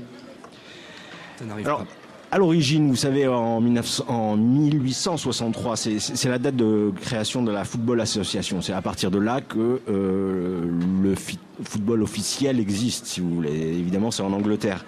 Euh, ben, à cette époque-là, taper dans les, les tibias euh, de votre adversaire, qu'on appelait le, hacking, pour se frayer un passage dans les rangs adverses, eh ben, ça faisait partie du jeu. à cette époque-là, pas de penalty, pas d'arbitre, pas de carton, euh, la possibilité sur certaines actions de jouer à la main et même de réaliser un arrêt de volée comme au, rugby. Euh, au début du 19e, il était encore possible de, charger le, gardien qui tenait le ballon et de l'expédier soi-même entre, entre les deux poteaux euh, pour marquer le but. Et même jusqu'en 1998, le, le, tacle par derrière était, était encore autorisé. ouais, le football, ça a toujours été un sport de duel, d'abord avant tout. Alors, avant de, vous présenter une brève évolution, si vous voulez, des, quelques règles comme ça qui ont marqué l'histoire du football, euh, je voudrais euh, juste rappeler qu'en la matière, euh, vous savez que c'est les Anglais, enfin les Britanniques plus précisément, qui sont maîtres en la matière, puisque c'est eux qui, créent une institution qu'on appelle le board. vous savez que c'est le board qui tient les règles du jeu. le board, euh, sa dénomination euh, véritable, c'est euh, International Football Association Board, l'IFAB. Et bah, c'est une institution. Ouais, merci. créée en 1886 donc par quatre associations britanniques qui représentent l'Angleterre, l'Écosse, le Pays de Galles et l'Irlande, donc pour accompagner les, premières compétitions qui, qui, regroupent uniquement ces sélections nationales. C'est elle qui a inventé ce qu'on appelle aujourd'hui les lois du jeu. Le board détient encore aujourd'hui les lois du jeu. C'est elle, euh, donc, euh, depuis 1886, euh, qui tient ces règles-là. Il n'y a qu'une seule institution qui a rejoint ce board, et vous allez rigoler, c'est la FIFA. Il n'y a pas d'autres institutions qui tient le board. Il y a la FIFA, mais qui n'a que quatre voix. Les quatre nations premières ont chacune euh, une voix, ce qui fait quatre voix, et la FIFA, qui représente 200 pays, ne compte que quatre voix. Et les, décisions pour changer les règles du football euh, sont prises à la majorité de six voix. Donc nos amis britanniques sont toujours les tenants des règles du jeu. Euh, alors, pour résumer, en gros, depuis le début de la création, le football euh, bah, s'est adapté euh, pour être de plus en plus efficace. Et jusqu'aux années 30, il y a eu pas mal de changements. Depuis les années 30, très peu de lois, de règles du football ont changé. Je vais vous faire un petit résumé donc des évolutions les plus marquantes de ces règles-là. En 1866, vous savez, on autorise les passes à l'avant. Avant, il y avait le hors-jeu. le hors-jeu, c'était tout ce qui était passe à l'avant on n'avait pas le droit de faire de passe à l'avant, donc il y avait que des dribbleurs. Euh, donc là, on autorise la passe à l'avant puisque euh, la position de hors-jeu euh, va être identifiée au-delà des trois défenseurs entre la ligne de, l'attaquant où, est situé l'attaquant et la ligne de but. Et c'est plus tard en 1925 qu'on va considérer qu'il y a hors-jeu avec seulement deux personnes entre l'attaquant et la ligne de but. 1869, apparition du coup de pied de but, ce qu'on appelle le 6 mètres. Avant, ça n'existait pas. 1872, apparition du corner. Ça n'existait pas non plus. 1877, un truc assez génial. Euh, on autorise d'effectuer la touche, la rentrée de touche, dans toutes les directions. Parce que avant, elle devait être comme au rugby, c'est-à-dire perpendiculaire à la ligne de touche. 1891, introduction du penalty et entrée en jeu des arbitres. Avant, les arbitres n'existaient pas. 1812, limitation du rôle du gardien euh, qui ne peut plus prendre le ballon que dans sa surface de réparation et non plus euh, dans toute la moitié de terrain, dans toute sa moitié de terrain. Euh, et qui, qui doit aussi s'habiller différemment. 1912, 1912, oui, pardon. 1958, autorisation, autorisation d'utiliser des remplaçants. 1970, euh, apparition des cartons jaunes et des cartons rouges. 1992, interdiction pour le gardien de saisir une passe à la main euh, lorsqu'elle est euh, volontaire, en retrait. Et 1898, le tacle par derrière est interdit. Alors, je voudrais juste terminer pour dire cette petite chose-là. Au départ, les, tenanciers du, football ont très vite euh, pris conscience que ça pouvait être un sport mondial et ils ont cherché à essayer de rendre ce sport-là le plus spectaculaire possible. C'est qu'ensuite, une fois euh, que ça a commencé, que des règles liées à la sécurité des, joueurs ont été introduites. Voilà. Mais euh, aujourd'hui, c'est un peu figé. Il n'y a pas beaucoup de règles qui ont évolué depuis les années 90. Merci Magic, vous avez magnifiquement utilisé votre minute 50 pour, euh, pour, évoquer ces règles du jeu. On va parler maintenant euh, d'un foot un peu différent qui va nous permettre d'évoquer avec vous, chers invités, ces, règles du jeu. C'est le foot triolectique, dit aussi foot situationniste. Vous nous en dites juste deux mots, coach Oui, aussi appelé euh, foot à trois côtés, qui est donc une création de l'artiste Asger Jorn, qui est donc plutôt connu comme en tant que peintre, mais qui aussi fait partie du groupe de l'international situationniste. Je pense que peut-être que le, mieux, ce serait déjà de montrer les, images de, l'espèce de reenactment, là, de la reprise qu'on a été faite par le, par le collectif Pied la Biche pour euh, notamment la, première, la, Biennale de Lyon de, 2009, qui donne quelques éléments d'explication sur ce fameux euh, football triolectique. Alors le collectif Pielavich a réalisé une vidéo à, partir de ce tournoi organisé. On en a monté euh, quelques petits extraits. Oui, Magic, juste un. Non, non, je pensais que vous vouliez dire un mot. On, regarde et on écoute cet extrait.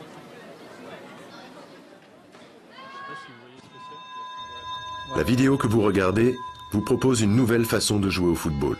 Une façon absolument révolutionnaire. Le football du 21e siècle. Il ne s'agira plus d'y jouer à deux équipes sur un terrain à deux côtés, mais à trois équipes sur un terrain à trois côtés. Cette vidéo va donc vous présenter le football à trois côtés. Le football, c'est sur le terrain, des joueurs et un ballon. Jusque-là, rien de particulier. Sauf qu'ici, à Vénissieux, il n'y a pas deux, mais trois équipes, et donc Une, deux, trois cages et un terrain hexagonal. Une situation déconcertante et déstabilisante. Le football à trois côtés a été inventé par l'artiste danois Asger Jorn. L'idée de ce sport est présentée dans l'ouvrage de la méthode de triolectique dans les applications en cytologie générale, édité à Aarhus en 1964 par l'Institut scandinave de vandalisme comparé. La triolectique s'oppose terme à terme à la dialectique qui représente par sa conception dualiste du monde la représentation de la société telle que la bourgeoisie tente de l'ériger. Qu'est-ce que la dialectique pour Asger Jorn C'est l'affrontement, le duel, la loi du vainqueur. Par quels moyens propose-t-il de contrer ces effets? En remplaçant le modèle binaire par un modèle ternaire. Contrairement au premier, celui-ci permet la stratégie, la collaboration, le hasard. Ainsi, Asger Jorn propose-t-il de passer du modèle dialectique bipolaire au modèle triolectique. Cette conversion mathématique a pour objectif de faire exploser le modèle traditionnel de la société bourgeoise. Pour montrer comment une telle théorie pourrait trouver des applications concrètes, Asger Jorn propose de s'attaquer à l'exemple le plus emblématique de l'affrontement bipolaire, le football. Il crée l'idée du football à trois côtés. Les règles sont inspirées des dix grandes règles du football telles que définies par la Fédération internationale de football amateur. 1. La géométrie du terrain. C'est un hexagone régulier. Un côté sur deux est doté d'une cage. Trois tiers de terrain sont délimités par les apothèmes reliant le centre de l'hexagone et les côtés sans cage. L'hexagone est contenu dans un terrain de football à deux côtés. 2. Le problème du nombre. 6 et 3 c'est trop peu. en fait on s'est dit, on s'est dit 4 c'est trop peu. Le football du 21e siècle, le football à trois côtés. Désormais, vous connaissez les règles du football à trois côtés. Le football du futur.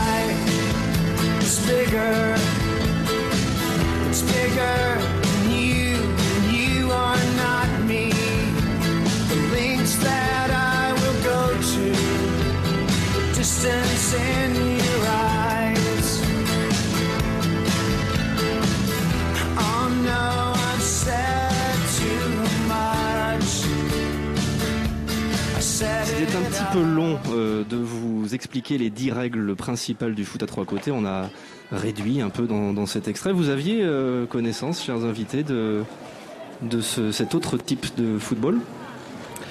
En effet, j'avais déjà euh, entendu parler de, ce type de football et d'ailleurs, aux échecs, ils ont fait exactement la même chose. Et pour exactement pour les mêmes raisons.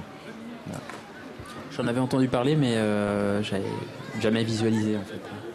C'est intéressant, on avait réalisé, nous, euh, pour, euh, à l'occasion d'une euh, émission des bâtons d'Anguirou, je crois, foot et espace public, l'expérience d'un tournoi de foot à trois côtés ou d'un match de foot à trois côtés sur la, sur la plaine. Et pour l'avoir expérimenté, c'est assez chouette. Ça jouer effectivement, il se passe des choses un peu intéressantes de négociation entre équipes, puisque tout à coup, on, va être deux équipes à jouer contre la troisième, mais ça va finir par s'inverser, puisque dans ce foot à trois côtés, on ne compte pas les buts qu'on marque, mais les buts qu'on encaisse. Donc on se retrouve fatalement à un moment donné à être l'équipe qui a encaissé le moins de buts et donc à avoir 8 euh, joueurs en face de soi et, puis ça s'inverse, etc.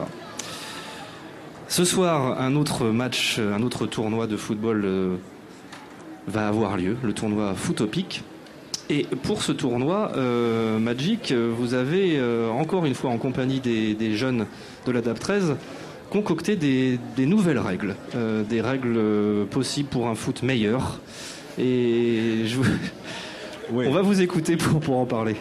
Ouais, enfin, un foot meilleur, en tout cas, euh, des, règles qui sont destinées à favoriser, comme on l'a dit officiellement, une meilleure coopération entre les joueurs, atténuer un certain esprit de compétition et euh, tenter de permettre une plus grande convivialité dans, dans ce tournoi-là. Euh, alors, on a défini, donc avec ces jeunes, effectivement, trois séries de règles. Euh, d'abord des règles permanentes. Euh, je crois qu'il y a en tout neuf règles permanentes qui vont être valables pour tous les matchs qui va avoir lieu lors de ce tournoi. Une deuxième série euh, de règles complémentaires qui vont être tirées au hasard et donc on rajoutera une règle aux règles permanentes. Et enfin une dernière série de trois règles qui sont des règles joker où là n'importe qui pourra choisir une de ces règles pour inverser le résultat du match. Alors, euh, les règles permanentes. Donc, premièrement, euh, il faut que ce soit un tournoi mixte. Les équipes sont mixtes. Chaque équipe, chaque équipe doit comporter au moins un joueur ou une joueuse. Chaque équipe désignera un ou une capitaine, donc. Deuxièmement, un but ne peut être accepté qu'à la condition qu'au cours de l'action qui amène ce but, le ballon ait été touché par au moins un joueur et une joueuse. La délimitation de l'action est laissée à la libre appréciation de l'arbitre. Troisièmement, un but ne peut être validé qu'à condition que le buteur réussisse dans la foulée un panier de basketball. Selon ce principe, l'arbitre considérant qu'un but a été marqué devra arrêter le jeu pour appeler le buteur et lui demander de tirer un lancer franc selon le modèle du basketball et selon le marquage du, terrain, du playground de la friche. Si le buteur ne réussit pas son lancer franc, le but n'est pas validé et le ballon est rendu au gardien adverse. Cette règle n'est valable est valable pour tous les buts, sauf pour ceux qui seront inscrits lors d'une séance de pénalty tirée à l'issue d'un match nul. Quatrièmement, si au cours du jeu, le ballon fait panier, c'est-à-dire pénètre dans un des paniers de basket du terrain. L'équipe opposée au, panier en question marque deux points, à la condition que le ballon ait été lancé du pied, que ce soit par un de ses joueurs ou par un joueur adverse. Cinquièmement, il est interdit de proférer des insultes au cours du match. L'équipe à laquelle appartient le joueur qui s'en rend coupable se verra automatiquement sanctionnée d'un penalty à son encontre. Sixièmement, tous les pénalties sont tirés à l'aveugle. Lorsque l'arbitre sifflera pénalty, quelle que soit la faute, il devra appeler le tireur pour lui occulter la vue à l'aide d'un bandeau prévu à cet effet. Le tireur de pénalty a le droit de tâter le ballon du pied avant de procéder à s'en tir, mais il tire à l'aveugle. Septièmement, le joueur qui a marqué deux buts validés par l'arbitre est sanctionné d'un carton vert qui lui interdit désormais de marquer un nouveau but jusqu'à la fin du match. Ceci engendre le fait que euh, lorsqu'une équipe marque 8 buts, eh bien, il y a déjà victoire. Huitièmement, le joueur qui se rend coupable d'une faute à la suite d'un contact sur un autre joueur sera sanctionné d'un carton rose qui l'oblige à faire un câlin de 5 secondes au joueur qui l'a admonesté. Si l'un de ces deux joueurs refuse de faire le câlin, l'arbitre devra siffler un penalty contre l'équipe de ce joueur. Si les deux joueurs concernés par la faute refusent le câlin, l'arbitre devra siffler un penalty contre l'équipe à laquelle appartient le joueur coupable de la faute. Et neuvième règle permanente, tous les joueurs doivent jouer collectif en faisant notamment des passes à leurs partenaires. Le joueur qui garde trop la balle sera désigné comme mangeur de ballon.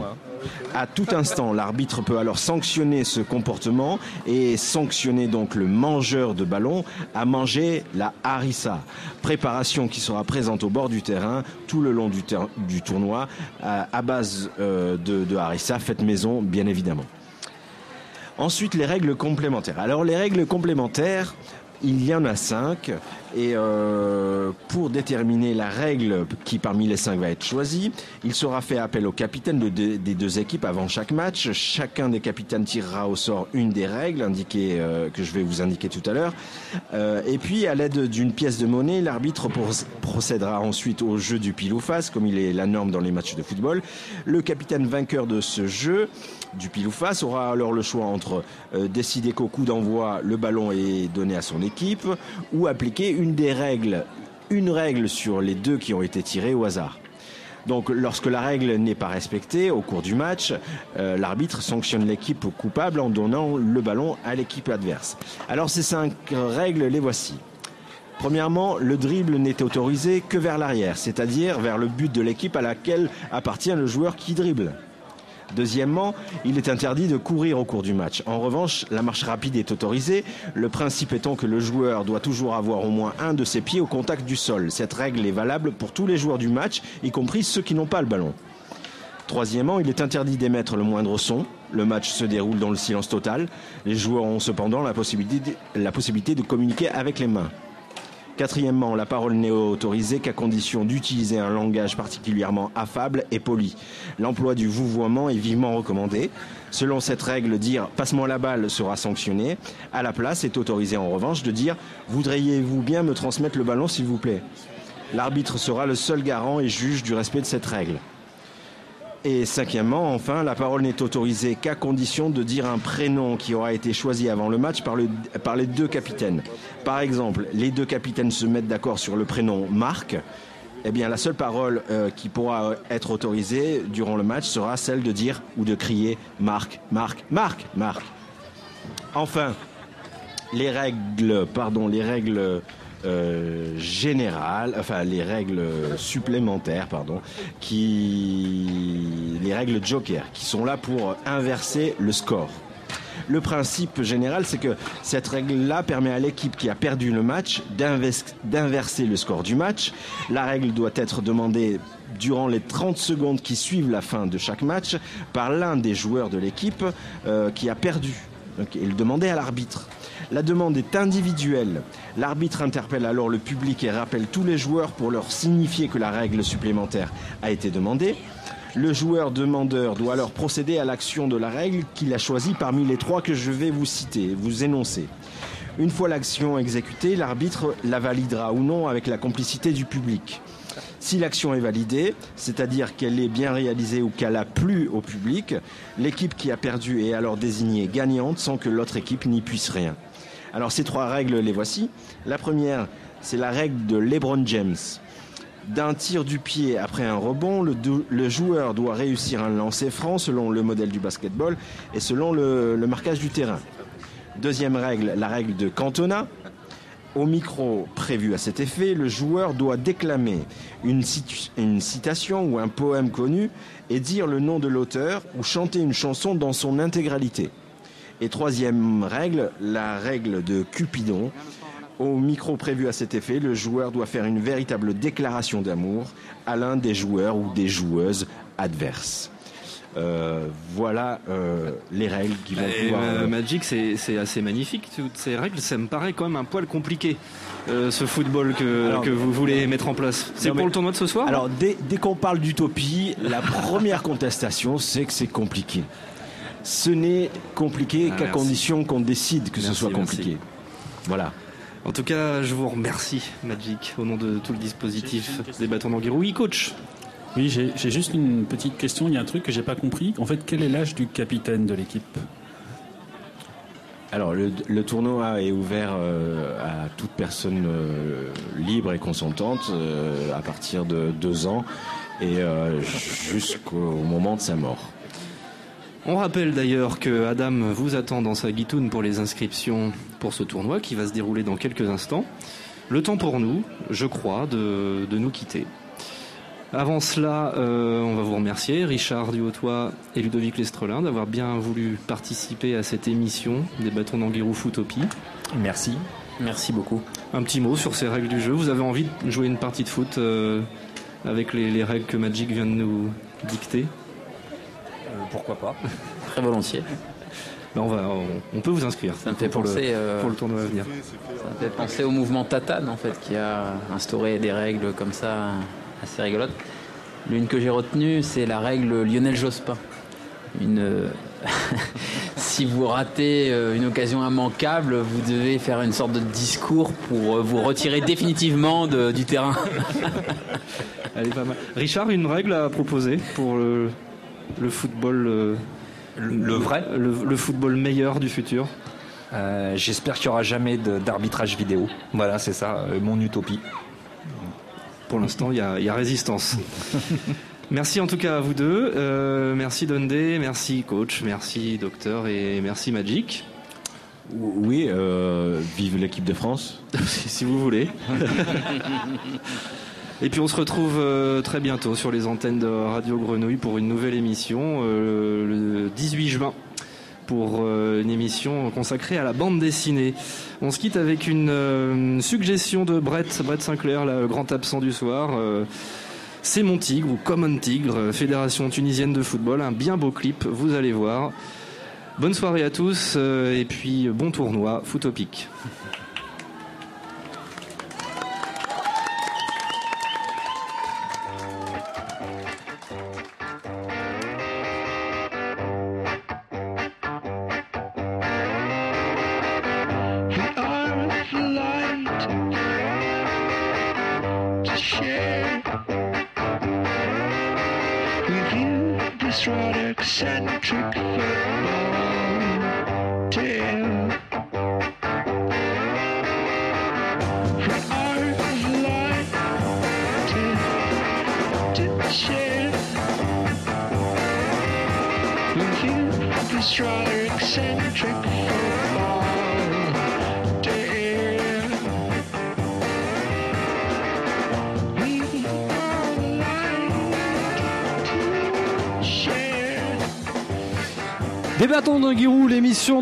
Foot est finie, mais euh, la soirée Footopie n'est pas finie.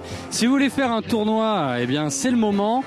Il reste encore des places pour les inscriptions. Un tournoi avec des règles un peu particulières qui ont été évoquées euh, pendant l'émission va commencer. Voilà, alors on vous invite à vous inscrire. Et on vous souhaite, si jamais vous êtes chez vous en train d'écouter l'émission, une bonne continuation sur les 3-8. Merci à tous.